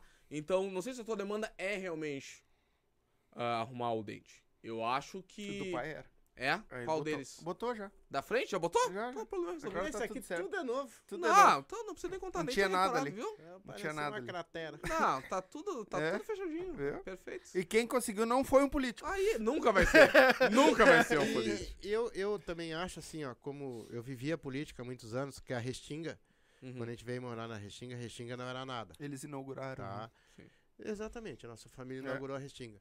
Então é assim, ó. E na época veio. Na, na minha época veio o- PT. Aham, sempre. E o PT, ele realmente ele fez pela Restinga. Aham. Fez, cara. É, Na não época pode do negar Tarso, que realmente eles é, montaram. Na, na época do Tarso, do Olívio Dutra, realmente, cara, eles vieram fazendo, vieram fazendo. O que acontecia pelos bastidores eu não sei, mas pelo menos pela Restinga eu vi muita evolução com eles, Uhum. entendeu? Tanto que depois eu fui, eu sempre fui petista e hoje não quero saber do PT nem pintado de verde na minha vida, né, cara? Sim. Então esse tipo de ilusão que eu sinto é a mesma aquela que o outro sente. Ah, mas é o seguinte, olha as perguntas que sempre ele rouba, mas ele faz. O Hum. que que tu acha disso, Vou cara? te roubar teu carro, mas te dou uma carona. É o malufismo, né? É, é isso foi apelidado na política como malufismo, né? O rouba, mas faz. Eu acho que. E essa questão do PT, eu vou ser obrigado a, a, a entrar nesse assunto, porque eu vejo que existe muito entre as pessoas e me dói isso. Porque, cara, quando você olha um ex-metalúrgico subindo ao poder, subindo a rampa do, do, do Palácio do Planalto, cara, você olha assim e diz: chegou nosso momento. Você vê isso como um divisor de águas. E a, se vocês me perguntarem qual é a sensação que eu tenho com Lula, não é de ódio, não é de raiva, não é esse tipo de relação. É uma é a mesma relação que eu teria como se fosse uma namorada que me traiu. Porque Sim. é esse o sentimento que eu É, não, tenho. o povo muito acreditou nele. Muito, Por povo ele muito ter acreditou. vindo dessa. Vindo, vi- o primeiro, e querendo ou não, o, o, o Collor era um, um playboy. O Fernando Henrique era um intelectual. O Lula não, o Lula era um cara que veio de dentro do povo. Ali, De trabalhando. dentro do povo, do lado do povo. Ele foi um cara inicialmente que saiu da massa e chegou até o poder. Uhum. E eu acho que a partir daquele momento as pessoas acreditaram que a política seria diferente. E, e- e o, o problema que eu tenho com o Lula é que eu jamais perdoaria ele por ter dado essa esperança e ter tirado essa esperança. Uhum. Porque essa frase de ex-petistas é o que eu mais escuto. Sabe? Porque de pessoas que desacreditaram na política, de pessoas que precisam de uma representação na política e desacreditaram pelo que aconteceu dentro do PT. Sim. E eu acho que o rouba, mas faz é algo que não combina com a moral do brasileiro. Porque eu sou uma das pessoas que não, não acredita nessa síndrome de vira-lata, de acreditar que o brasileiro é uma pessoa ruim, que o brasileiro ele, não, ele quer sempre fazer as coisas pelo jeito mais fácil, que o brasileiro não tem capacidade Jeitinho. de prosperar. É, o jeitinho brasileiro. Eu acho que o brasileiro tem noção, sim, daquilo que é correto e daquilo que é íntegro, tá? Então eu acho que você não pode abrir mão desses valores que são que antecipam a política, porque são valores que estão dentro do seu lar. Você não ensina o seu filho a roubar se ele fizer. Não, roubar é errado e ponto. Exatamente. Roubar é errado e ponto. E eu acho que se as pessoas entram numa contradição de flexibilizar algo na política, aquilo que elas não flexibilizam em casa, algo tem de errado. Então, se você não flexibiliza em casa que o seu filho possa roubar desde que ele faça alguma coisa, eu não conheço nenhuma família que faça isso. E eu sou um cara que tá sempre dentro das comunidades. E eu nunca vi, nunca vi, tá? Alguém dizer, não, meu filho rouba, mas pelo menos ele coloca comida na geladeira. Não. Prefiro que ele não coloque comida na geladeira, coloque menos comida, coloque só um pão com ovo, mas que ele seja um cara honesto. Trabalho e faça. Trabalhe e faça pelo dele, por Uhum. aquilo que ele é capaz de dar. Então eu acho que, cara, ah, esse nome pra mim é um nome superado. Eu entendo as pessoas, sinceramente, eu entendo as pessoas que optam por esse caminho, Hum. mas porque eu acredito que houve falhas circunstanciais que fazem com que as pessoas optem por esse caminho, por um, um imaginário que, na minha opinião, é romantizado, que não necessariamente não existiu. Meu, se o senhor me perguntar agora como é que foi teu primeiro relacionamento, eu posso dizer, ah, foi muito bom. Mas naquela época, cara, não foi muito bom. existiram fatores que fizeram com que eu quisesse, não, quero pular dessa relação, Uhum. né? Mas hoje, talvez lembrando, ah, não foi tão ruim assim, Uhum. sabe? Então, acho que as pessoas têm É essa depois ideia. que o cara casa, o cara se liga que não era tão ruim ficar solteiro. O que... Ah, pai, não vou falar, minha namorada tá assistindo isso aqui, Eu cara. sei. Eu te amo, amor! Eu sei. Nunca tive fase menor na minha vida, tá? Então, mas, mas tu entende isso. Então eu acho que eu tenho essa. Eu confesso contigo, o meu sentimento pelo, pelo Partido dos Trabalhadores é um sentimento de decepção, de traição. Eu acho que. Eu tenho outra pergunta assim, ó. Tu, tu acha que se hoje o, a eleição, Hum, tá? Ela não fosse obrigatória, tu acha que esse povo, a metade, ia lá votar? Certeza que não. Certeza absoluta que não. Por que que tu acha isso? Porque eu acho que os candidatos eles já, já estão num sistema que, como o senhor me falou, né, o sistema da televisão, né? ah, Se eles já vão lá pra, pra, pra conseguir o voto em pouco tempo, eu acho que o sistema político ele está atualmente montado e projetado considerando que o voto é obrigatório. Eu vou dizer pra vocês, se o voto não fosse obrigatório, qualquer vila não ia ter um político durante as eleições.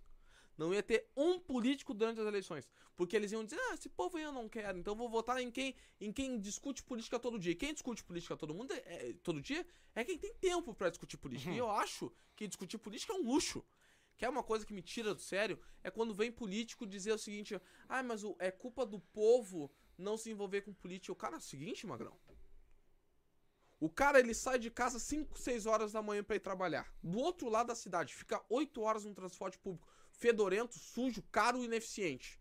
Com uma Ele marmita com Com arroz uma e marmita fria, ovo. É, arroz e ovo e uma... uma marmita fria, um arroz e ovo, uma mistura, muitas vezes. Às vezes é é até o ovo Não, a que vai. mistura já é É o luxo. ovo, o ovo já é luxo. Mistura só no final do mês ali, É. aquela primeira semana e É olha lá. desrespeitado, salário mal pago, né? Sofre coisa que a gente nem imagina dentro do trabalho dele, tá? Dele sai de lá 6 horas, fica mais 5 horas no. Ah, 5 horas. Fica mais 2 horas dentro do transporte pra voltar pra casa. Quando chegar lá, o que, que tu quer que, tu- que ele faça? Que ele abra um jornal? É, eu vou abrir o meu jornal aqui pra saber o que, que aconteceu com a PEC 287-97 do Senado Federal? Cara, esse cara quer ficar com a família dele. E, ô, meu, e ne- nesse, nesse quesito aí, hoje muita, muita gente é informado de coisas da política e tudo por pelo WhatsApp, pela, pelo Instagram, pelo. Porque é o momentinho que ele tem no almoço ali de dar uma olhada. Ah, vou dar uma olhada no meu Instagram. Aí é que vem os Mas- memes, vem as coisas. E muitas vezes também não é verdadeiro aquilo que acontece, né? Sim, aquilo sim. que eles mandam, né? Sim, mas eu, eu prefiro que um meme que não seja verdadeiro do que uma censura de imprensa. E vou Ah, sim. parabenizar vocês aqui pelo Sim. trabalho de vocês, porque eu acho que o podcast ele vem sendo uma das maiores plataformas de comunicação política, cultural, social, lazer, eu sei que vocês pegam muito forte na Uhum. cultura, que é muito bacana, Uhum. pra comunidade. Entendeu? E tem algumas propostas que particularmente me assustam. Essa lei da fake news, essa lei de regulamentação que é de fake news? imprensa, quem é que vai definir o que é fake news? Hum?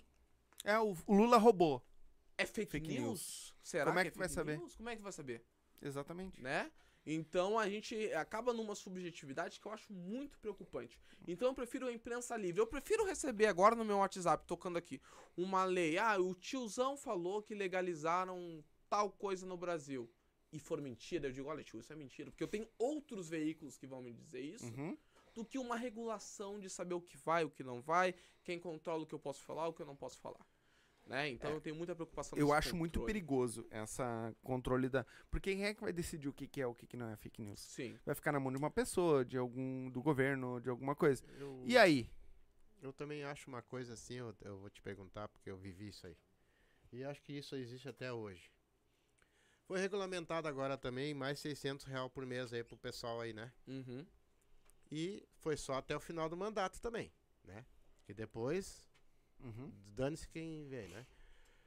Antigamente, cara, era vale leite, vale gás, é, vale não sei o quê. Tu acha que isso aí não é um tampa-boca pro pessoal? Em vez de pegar e dar trabalho, tu não tá tampando a boca dos eleitores? Não, com certeza. Tá- além de tampar, tu tá garantindo teu- que o teu eleito- eleitorado permaneça fiel a ti a partir de algo que dói no teu estômago.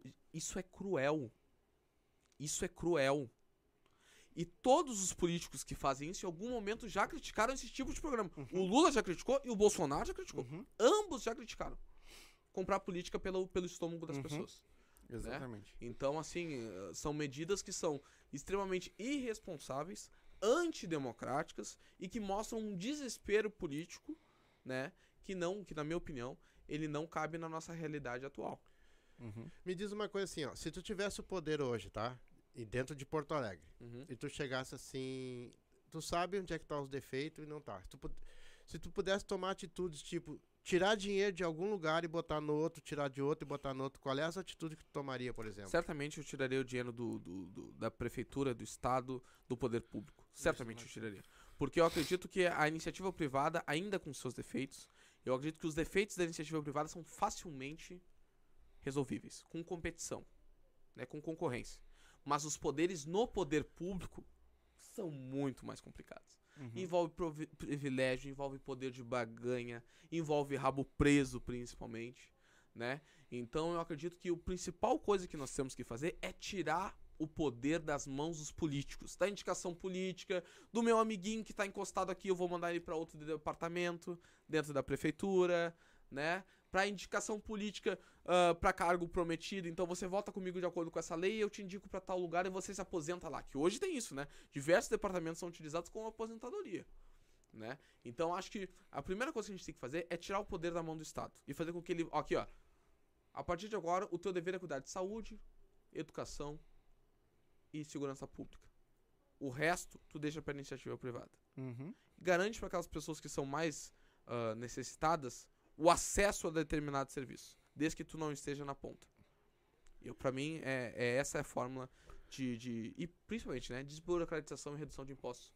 Que é uma coisa que ajuda a fomentar emprego, renda e geração de oportunidades, principalmente para os mais jovens. Esse né? negócio da, da. que eu acho uma, uma sacanagem. Porque, por exemplo, assim, ó, tu imagina uma pequena empresa ah, que pra contratar uma pessoa, ela paga duas vezes o que a pessoa vale. Aí tu imagina, o que eu poderia hoje, vamos botar assim, tá ganhando 3 mil reais, né? A minha empresa tá pagando 6. Porque 3 mil vai pro governo Sim, é. de imposto em cima daquilo. Aí tu, como é que como é que tu quer que uma empresa dessa, né, cresça?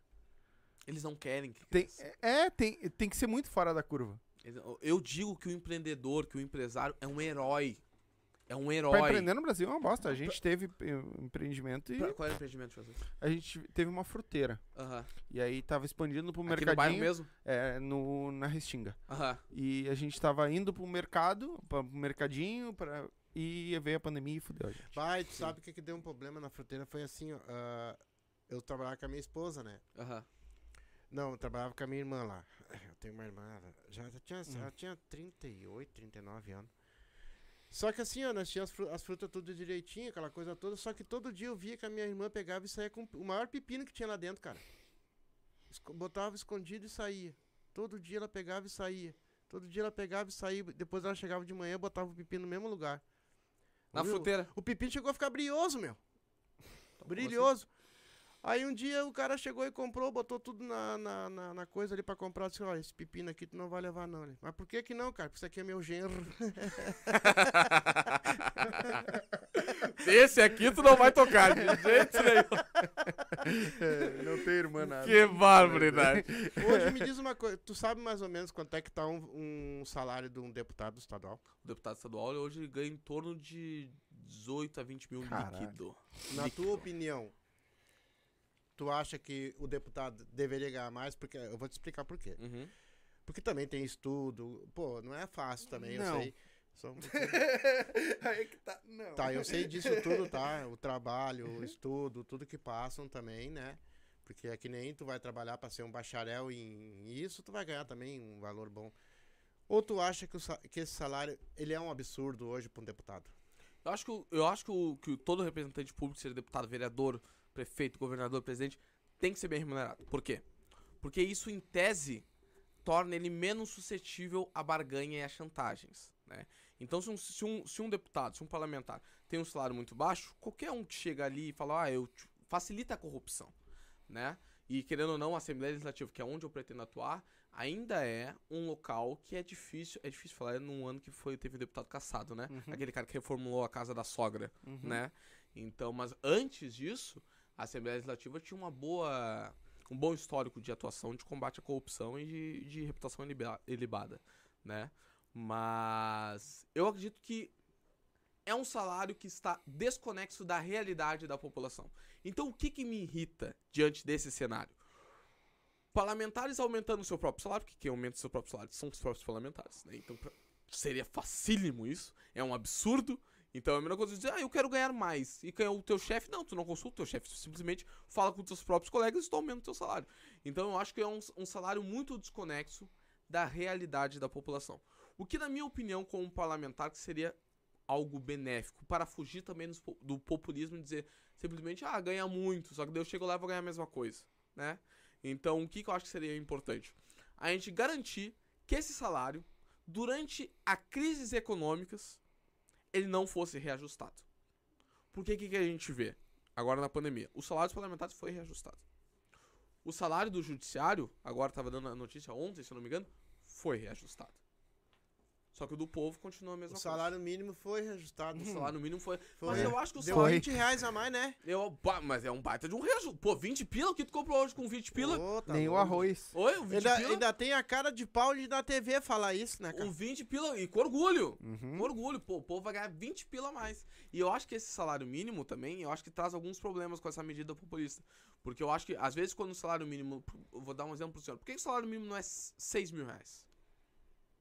10 mil reais? Porque aí ah, o privado vai ter que Porque o pagar. privado vai ter que pagar. E se o, um grande exemplo disso agora é a lei da enfermagem, né? Ou então, numa boa intenção, eu acho que os enfermeiros tiveram um papel gigantesco diante, diante o enfrentamento da pandemia, gigantesco, que merece um reconhecimento, inclusive salarial. Mas qual é o problema que nós já estamos vendo, né, diante do novo piso salarial? Eles, os hospitais estão tendo que demitir funcionários de enfermagem, né, que muitas vezes tem acima do mínimo, Uhum. né? Porque não tem condições de arcar com os novos custos dos enfermeiros. Então, se tem uma boa ideia, que não se traduz para a realidade, né? Então, eu enxergo muito isso do, do salário mínimo, né? O governo até tentou implementar uma carteira verde amarela que caducou na Câmara Federal, isso a nível federal, né? A carteira ah, verde amarela permitia maior flexibilização na contratação, principalmente de jovens. Eu, na minha opinião, sal- é, é, essa medida ia facilitar a contratação de jovens, Uhum. né? Porque Até os per- 25 anos, né? os Não 25 pagam imposto. né? Exatamente, não pagavam Uhum. imposto. Esses jovens não necessariamente teriam um grande salário, Uhum. né? Não teriam todas as garantias, tra- todos os direitos trabalhistas, mas teriam uma oportunidade de conseguir experiência de um sustento básico. Sim. Não passou no Congresso. Né? Não passou por medidas extremamente políticas, não passou. Só que o que você acaba fazendo com isso? Né? Ah, você tirou. Você, essa medida tiraria direito dos jovens? Mas que direito se o jovem não tem emprego? É o que eu penso. Essa medida ajudaria o jovem a ter mais experiência, por exemplo. Né? Uhum. e fazer com que ele pleiteasse um maior tipo de, de, de salários futuramente. Mas não, uma medida que foi caducada. Por que isso? Porque tiraria direito dos jovens. Sim. Resultado disso? Uma boa intenção, proteger os direitos trabalhistas dos jovens, Uhum. num péssimo resultado, que é a questão do desemprego. É porque eu- vi esse negócio da, da carteira verde e amarela, que os jovens até 25 anos não pagariam. o- a, empresa não precisaria pagar todos os impostos que Uhum. tem que pagar em cima. do- Então ficaria com um custo mais baixo, ele poderia contratar, passando dos 25 anos, ele teria que. Aí volta tudo ao normal, paga tudo. Eu, Mas- acho, eu acho engraçado, né? É que quem tem que fis- fiscalizar é os que. Eles mesmos se aumentam o seu salário, né? É, exatamente. Então o Brasil ele tá à mercê de, de pessoas que. Vou falar sério, cara. Tem um. Ah, tem muito, muito lixo, meu. A maioria. Cara, é assim, ó, quando chega tu com 25 anos, meu irmão tem lá seus 30, vocês são novos, eu tenho um monte, um monte de candidato que eu tô vendo novo, que são amigos meus, são pessoas íntegras. Eu acho que tá na hora do nosso país começar a, a ver isso, cara. É, mas o problema é que Entendeu? o pessoal Eu tá sei, vendo e não quer. Eu sei que tu, se tu sozinho lá não vai conseguir. O Tiririca. Chegou a ver a reportagem Tiririca, né? Ah, não sei qual a reportagem, mas eu acompanhei o mandato dele. Ele assim. falou Isso, quanto ele sim. ganhou, ganhava Quanto lá, ele e por que ganhava. que ele ia roubar. Ele não conseguiu botar projeto nenhum dele, ele, eles vedavam tudo e o partido pediu pra ele, ele ir de novo, porque ele queria sair pra ele ir de novo, porque ele era o cara mais votado que tinha dentro do partido. E ele entrou lá e ele ganhava aqueles, aqueles 40 mil dele, eu acho que era 40 mil, se eu não me engano. Uhum. E ele achava um absurdo aquilo ali e ele não conseguia fazer projeto nenhum. Cara, é desse tipo de gente que nós precisamos. E ele não tá mais lá. É o. É o por quê? Por que ele não estava mais lá? Porque você olha e, e sente um imo- imobilismo Né? Parece que você é uma voz solitária, né? Lutando contra um sistema gigantesco, posto, né? Que não tem nenhum tipo de saída. Hum. E daí, qu- qual é a saída que eu vejo pra esses tipos de parlamentares que, se, que, que veem como indignação o status quo? Jogar com o povo. Mas pra ele jogar com o povo, o povo precisa estar disposto a jogar do lado deles. E não eleger as mesmas figuras carimbadas, né? Aqui na política, tá? Eu vou dar um exemplo pra você da Restinga. Eu, eu gosto bastante da Restinga. Pra ser sincero, é o meu principal bairro de, de Porto Alegre. Favorito. Por quê? Em primeiro lugar, porque eu, eu, gosto de carnaval, né? E minha escola de samba é Estado Maior da Restinga. Segundo lugar, porque eu sou neto do seu Farias, que é o dono do, do Monte Castelo, né? Que é um clube de futebol, né? Que Jogou. Xinga, os maiores talentos. Desse estado. Jogou lá? Não sei, jogou no Monte Castelo? A É o clube, clube do meu avô. Clube do meu avô. Seu Faria. Eu gosto muito da Restinga, né? Então eu tenho uma aproximação especial com, a- com essa comunidade. E eu sou Tim Guerreiro e Tim Guerreiro, Tim e daí. E né? é um dos lugares mais procurados por político. Uhum. E, eu- e vou te contar uma antes E de mais tu responder, vou fazer também. duas perguntas pra ti. Por É favor. um dos lugares mais procurados por político. Todas as eleições enche. Tu não tem espaço dentro da restinga pra andar. Se elege, some. Somem. Somem. Depois essas mesmas Eu figurinhas. conheço um prefeito que fez isso aí. Depois vem essas mesmas figurinhas carimbadas de novo. Se tu for- se eleger, tu vai fazer esse tipo de coisa lá também, cara? Eu acho que não. Eu vou dar um exemplo pro senhor prático, da minha vida real. Eu atuava num partido político que eu gosto. Posso falar o nome? Pode? Claro. Partido Novo. Tá? Eu, eu, Novo? eu- novo. Tá? Eu era. Eu era. Trabalhava com o Partido Novo. Respeito muitas pessoas que estão lá. Aprendi muito com as pessoas que estão lá. Tem pessoas competentes, pessoas corretas. Mas uma das críticas que eu fazia ao Partido Novo é a ausência do novo nas comunidades. Sempre fiz. Eu acho que o novo ele tem ideias positivas. Eu acho que o novo ele tem uma qualidade técnica muito grande. Mas eu acho que o novo não conhece grande parte da realidade, principalmente num recorte social. Uhum. E eu sempre disse, o meu papel como parlamentar é estar dentro de comunidade, é o que eu gosto. Vocês não vão ver uma bandeira minha, e esse é um compromisso que eu assumo de campanha. Vocês não vão ver uma bandeira minha em bairros nobres, tá? Por quê? Porque a política que eu acredito, pode ser que eu demore mais para me eleger, pode ser, faz parte. Faz parte. Mas eu acredito numa política comunitária. Uhum. Falei pra vocês que eu tenho essa aproximação especial com a Restinga por uma questão familiar, né? Eu fui Uhum. criado muitas vezes dentro aqui nos finais de semana, né? Mas eu acredito na política comunitária. Então, pra mim, seria impo... Se você me dissesse outro Porto Alegre, um monte de vento, você vai fazer campanha lá e vai, e vai sumir depois? Possivelmente.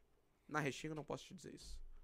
Na Restinga, eu tenho uma ligação particular, uma ligação de missão de vida pública com as comunidades.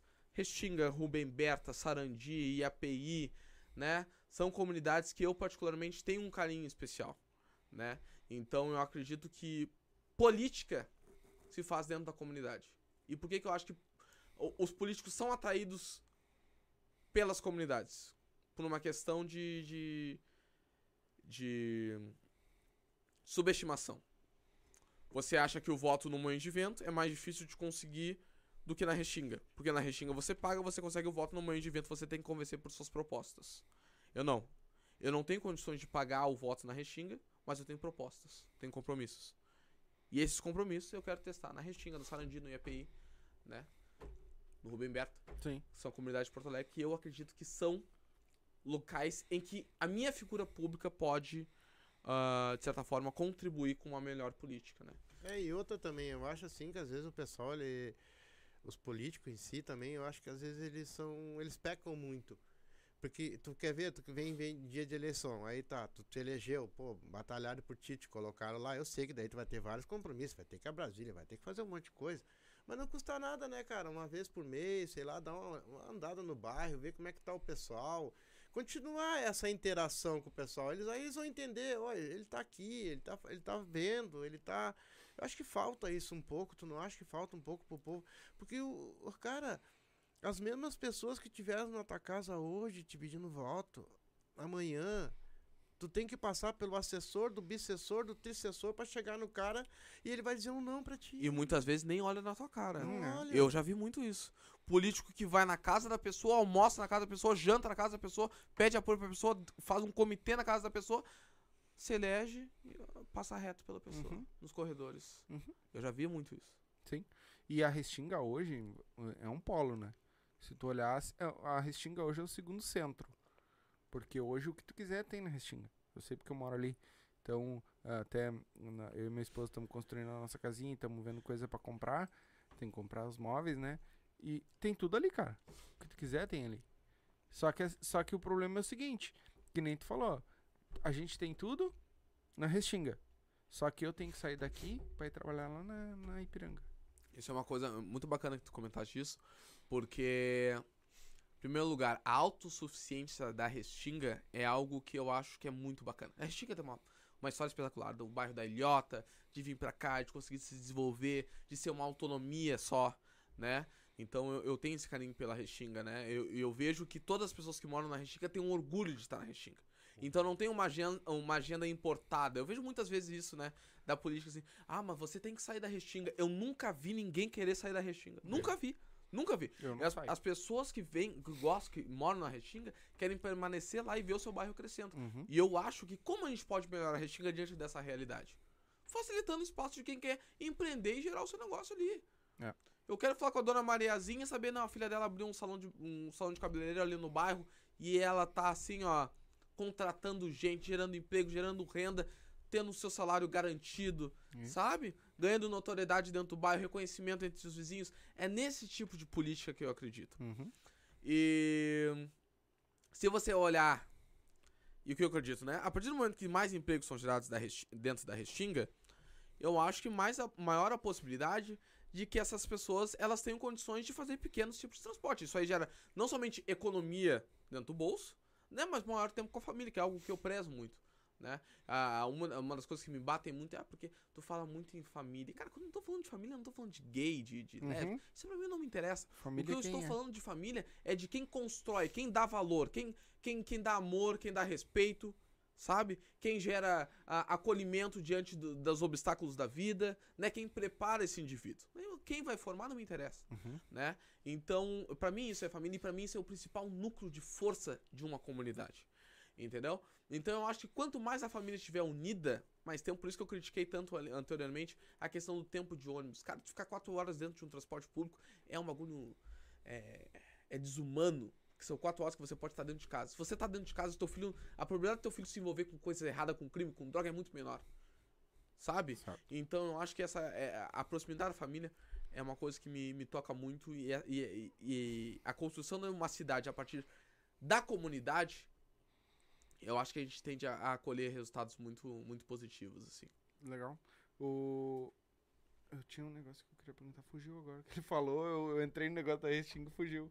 Eu queria perguntar. Ah, ah, o teu plano de, de, de carreira, vamos dizer assim, ah, tu quer continuar subindo ou tu quer... Porque tem uma escala, não tem? Sim, Vem a vereador, depois vem a... deputado. A, a tua intenção é continuar subindo até presidência ou alguma coisa do gênero? Cara, vou ser bem sincero contigo. A minha intenção é representar as pessoas que necessitam de uma representação. Uhum. Eu não teria problema nenhum em estar hoje concorrendo a deputado estadual e um dia ser vereador.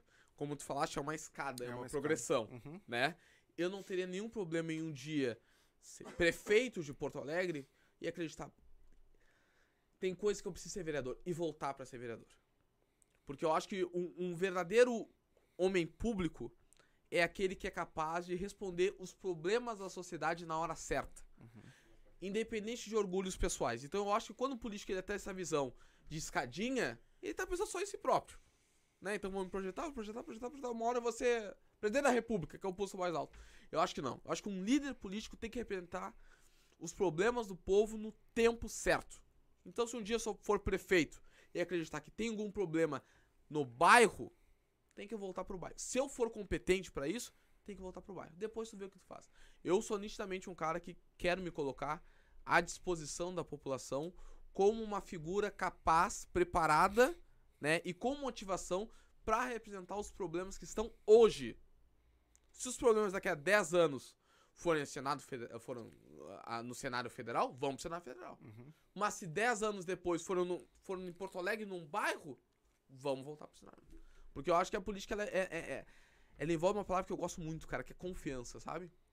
Eu acho que a confiança Que é uma coisa que o brasileiro perdeu. que o brasileiro perdeu, velho. E isso eu acho muito triste, muito triste. Eu acho que quando a política ela é, ela é baseada em confiança, ela tende a ter um resultado mais positivo. Então eu acho que quando a- as pessoas elas perdem essa confiança na política, como o senhor mesmo estava comentando agora, eu, eu de certa forma fico assim, sabe, a gente perdeu nossa base, sabe? Será que a gente consegue resgatar essa confiança dessa- da população? Por que, que as pessoas perdem a confiança na política, se não por traição, se não por decepção? Uhum. E, cara, política é um relacionamento. Você coloca na mão de uma pessoa sonhos, expectativas, né, de um futuro. Então você mexe com a vida das pessoas, com a vida das pessoas, Sim. Sabe? Eu acredito que outros segmentos também mexem. Por exemplo, futebol, né? Às vezes tem pessoas que se preocupam com um bom desempenho do seu time e se perde. Se o time perde, elas ficam arrasadas. Mas eu acho que a política é algo muito mais E sincero. tem vários hoje. né? Tem alguns hoje, inclusive esse que você fala. Mas eu acho que quando você. Quando você. quando você perde isso, cara, sério, eu acho que, que o político não é político. Sim. Eu acho Mas- que. Desculpa, falar, pode pode. falar, por favor. Não, é, é- é é- é assim, ó. Eu acho que, que a política ela tinha que ser tratada que nem um pai de família trata uma casa. O prefeito lá, nós, por exemplo, o que, que ele deveria fazer? O que, que um pai precisa para. É comida, transporte, remédio, hospital. Cara, por que, que essa distribuição não é feita dessa maneira? Eu tenho uma crítica muito contundente à gestão atual, tá? Eu, como eleitor do, do atual prefeito, me sinto à vontade para cobrá-lo. Uhum. né? Eu votei no, no prefeito Melo porque eu acredito que dentre a dualidade que existia naquele momento entre um cara que conhecia a cidade na ponta da sua língua e entre uma pessoa que era uma patricinha com ideias revolucionárias e utópicas que estavam totalmente afastadas da- do, do, do cotidiano real das pessoas, eu preferi o cara que conhecia a cidade. Só que quando você se elege ah, vítima de uma plataforma de governo que te leva ao. Eu já tinha. Eu, eu, eu já percebi essa movimentação durante as eleições. Eu percebi eh, durante as eleições uma aproximação e um flerte, principalmente por causa do vice-prefeito, de bairros mais nobres, que é totalmente desconexo do que o nosso atual prefeito construiu sua carreira política. Uhum. O nosso atual prefeito é alguém que tem ligação ah, bairrista, Sim. né? É alguém que tem, que, que vai na ponta, que conhece cada pedaço da cidade. Mas eu notei que durante a campanha ele flertou a partir do seu vice-prefeito com outros bairros de, de Porto Alegre. Eu acho que na política você tem que ser claro. E eu aqui busco ser. Se vocês me perguntarem Lula ou Bolsonaro, eu não vou responder. Mas se vocês me perguntarem qualquer pauta, eu respondo. Tá? E eu acho que sim. Que você tem que escolher. Um cachorro não tem dois donos. Ponto. E eu acho que quando você olha para uma cidade, que é o menor núcleo possível de uma federação, você tem que escolher para quem você vai servir. Uhum. E, eu, e na minha opinião, minha crítica ao atual prefeito, acho que ele faz um mandato razoável do ponto de vista econômico, de projeção de cidade, acho que não é um mandato ruim, mas se eu tenho uma crítica muito contundente a ele, é esta mudança de olhar para a sociedade. Vi ele como um candidato dos polos, das periferias, vejo ele como um prefeito do centro. E essa é a minha, é a minha crítica Entendi. atual prefeito. O, e tu falou agora, ah, vai me pergunta do Bolsonaro ou, ou Lula, que é o que a galera tá. Louca Tá. pra responder, né? É, eu, eu- quando vem me perguntar, ah, o que que tu. Né, porque eu tenho, que nem tu falou, cara, eu, tem coisas que eu acho que foi legal nessa nossa, nesse nosso governo de hoje, Uhum, né? E eu sei que teve coisas que foi legal no governo do Lula. uhum. Pra mim, e teve merda de um lado e tem merda Merda do do outro. E, cara, eu. Mas eu também, se dependendo do que falam, ah, o Bolsonaro fez tal coisa. Não, cara, mas peraí, o Bolsonaro fez isso, isso e isso. Ah, mas o Lula. O Lula fez isso, isso e isso também de bom. Entendeu? Então, ah, fez as merdas? Ah, realmente, fez a merda. E da Dilma tu não fala nada que iria guardar o vento? É, não conseguiu estocar vento. Cara, Ah. agora tu imagina pra um ambientalista, cara.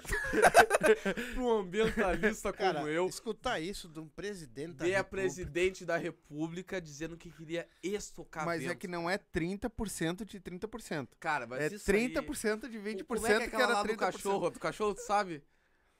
Ah, tem a do cachorro, cara. Tu vai ter É, que botar em algum lugar. Do Não, cachorro, é. que por trás de toda uma criança tem um cachorro. Ah, essa aí é fenomenal, cara. É, mas É, eu até me perdi o que, que eu Ainda tava bem falando. que nessa eu não tinha votado.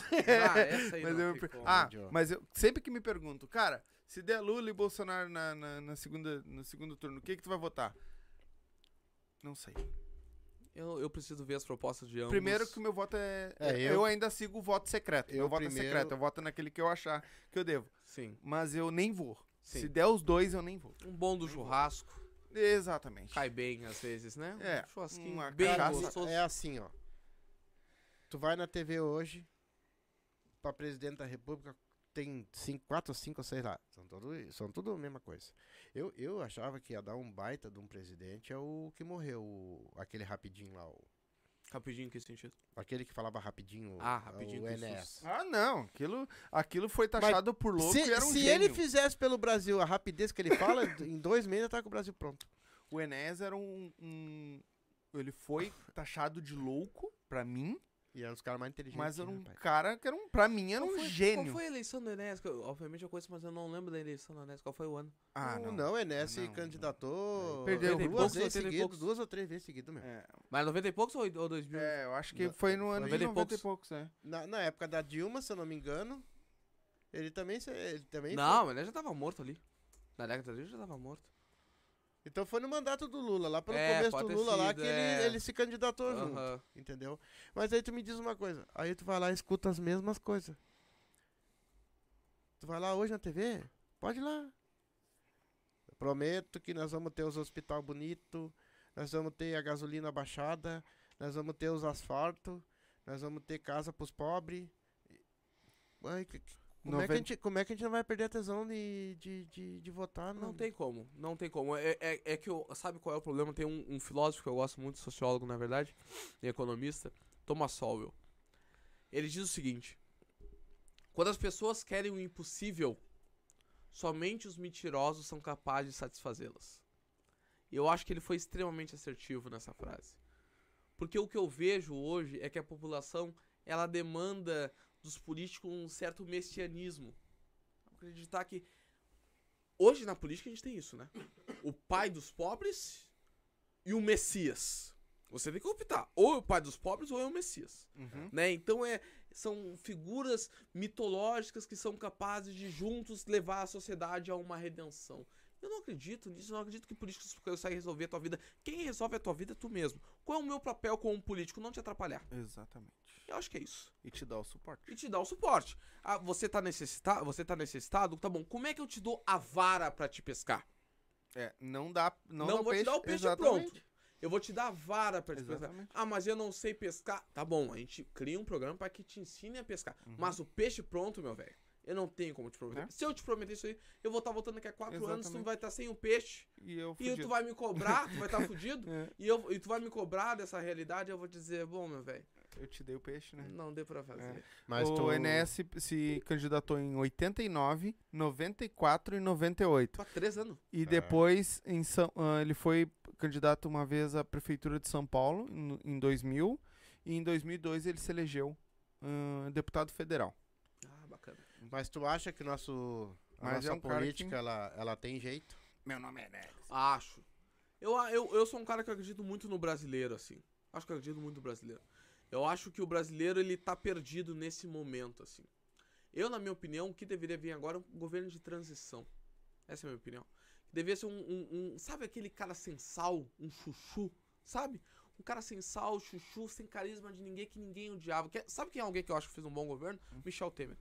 O Michel Temer é alguém, alguém que ninguém morre de amor pelo Michel Temer. E ninguém odeia o Michel Temer. Ele é um cara que entra lá, faz as suas cagadas, faz as suas benesses, mas é um cara que, que, que na história ele não vai ser virado como um, um grande vilão e não vai ser lembrado como um grande herói. Uhum. Eu acho que tirando a parte moral do Michel Temer, que é totalmente Do Drácula? Tá Oi? falando do é, Drácula? ele mesmo, do homem lá que gosta de sangue, né? Mas tirando a, a- o como é que eu posso dizer, ah, ele é um cara que ele não envolvia amores. Ele era um cara técnico. Então você avaliava o Michel Temer como um político deve ser Uhum. Por aquilo que ele fez. Bom, essa medida é ruim, essa medida é boa. De forma friamente. Mas os dois candidatos que estão colocados, como são dois candidatos que envolvem muito um passionalismo e esse sentimento de salvar a pátria, eu acho que não é o momento ideal para nenhum deles. Eu preferi um mandato tampão, sabe? Com Michel Temer, com uma Marina Silva, com uma Simone Tebet. Alguém um chuchu. Alguém que a gente não vai lembrar como um grande ah, escândalo de corrupção ou alguém como que revolucionou o país. Eu acho que o país, nesse momento, ele precisaria ser pacificado por um candidato para que depois a gente pudesse partir para um cenário eleitoral que disputa, discutisse ideias e não pessoas. Eu acho que esse é o cerne da O coisa. problema é que hoje tá muito grenalizado, né? Granalizado. Ou é lá ou é aqui. Amor. O que que que eu, tu- eu acho que o ca... que o, ah, exatamente o que a gente falou, ter- teria que botar uma terceira pessoa, uma terceira via, vamos dizer Exatamente. assim, ah, porque assim, ó, a terceira via que for ganha. Se for pro segundo turno com qualquer um dos dois ganha. Exatamente. Qualquer um dos dois ganha. Exatamente. Então teria que um alguém pro segundo turno pra que conseguisse, tipo, vai com o Bolsonaro, vai ganhar, porque vai vir a esquerda toda em cima. Se vai com o PT, vem a direita toda em cima. Então, eu acredito que vai ganhar. Então, eu acho que a gente teria que botar uma pessoa dessas lá, Pra que Tá, mas e os outros esse- presidentes? O que é que tu acha? Só não tem só Lula e eu nem sei Bolsonaro. quem é que vem pro O Bolsonaro. Ciro, se eu não me engano, vai vir. O Os outros Ciro. candidatos. O Ciro Gomes, por mais que eu- ele tenha uma agenda econômica que eu discordo, eu acho que ele é um cara patriota. Eu acho ele muito sério. Eu acho que ele é um cara patriota. Ele é um cara sério, ele é um cara íntegro. No- até o momento nunca pegaram nada, já reviraram o homem, a vida Mas do é que homem. veja bem. Deu- Aham. Veja bem, veja bem, Veja companheiro. bem, companheiro. Pera aí. Ainda que ele seja um cara que eu discordo das, da- das ideias econômicas dele, ele é um cara patriota, ele é um cara com espírito público. Você olha pra ele você sabe que tem um projeto claro. O cara fez um livro. Não, e, e, e o que ele fez, foi no Ceará lá, eu achei um. Avançou na educação. Aliás. O, o teve- ti- tiveram dois governantes que foram muito bem no Ceará, né? Que foi o Tasso Gereissati, que foi cogitado a ser vice vice-presidente na chapa do ou do Eduardo Leite ou da Simone Tebet.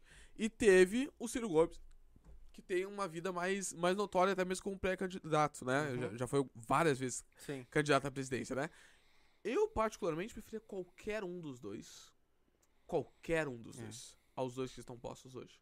Porque eu acredito que quando a gente olha pra política, a gente tem que olhar de novo. Às vezes eu tenho a impressão que o brasileiro olha pro político, principalmente o presidente da república, e, e pensa no cara que ele quer comer um churrasco. Uhum. Eu não quero comer um churrasco com qualquer um dos do, do político. Eu quero que ele cumpra a agenda dele e que eu possa cobrá-lo das suas promessas de Mas de repente eu posso comer um churrasco contigo. Ah, com cervejinha? Resolver a guerra na Ucrânia, quem sabe? Uma cervejinha e picanha. Mas daí não, né? Eu não vou aceitar, né? Você é obrigado a dar nesse menino. Meu irmão, nós já estamos quase duas horas de live. Espetáculo. E ah, eu queria te perguntar uma coisa antes de nós terminar. A candidatura ah, única, sem precisar de partido, o que, que tu acha disso? Sou contra. Eu sou contra porque a candidatura única, ela me passa uma ideia de descompromisso com a política atual, Uhum. tá? Porque eu acho que é muito fácil, muito fácil, pra um outsider, eu chego aqui e falo pra vocês, ah, eu- quando eu falo meu partido pra vocês, vocês já têm uma ideia de mim. Uhum. E quando eu falo, vocês vão votar no Jota, isso fortalece o personalismo na política, que eu acho que é algo que eu discordo totalmente. Porque você passa a acreditar em pessoas e não em projetos. O que, que eu sou favorável? Pela redução dos partidos políticos no Brasil. E para que esses partidos deixem de ser fisiológicos, como eles são hoje. Você não sabe notar. quais são os dois partidos que até o, ao momento. E eu faço até uma autocrítica, tá? Quais são os dois partidos até o momento que eu sei qual é a ideologia? O PSOL e o Novo. Esses dois partidos eu sei, eu olho e, e seja, eu sei o que os dois defendem. Mas o resto tudo é uma salada de fruta. Tem um cara lá que dentro do, do, do, do MDB. O M, gente, o MDB é o maior partido do Brasil. O MDB tem um cara que defende Che Guevara ao cara que defende o, o brilhante Ustra, né? Então, assim, essa salada de frutas no Brasil, na minha opinião, tem que acabar. Mas por que eu sou contra candidaturas avulsas? Porque eu acho que isso favorece o voto no candidato.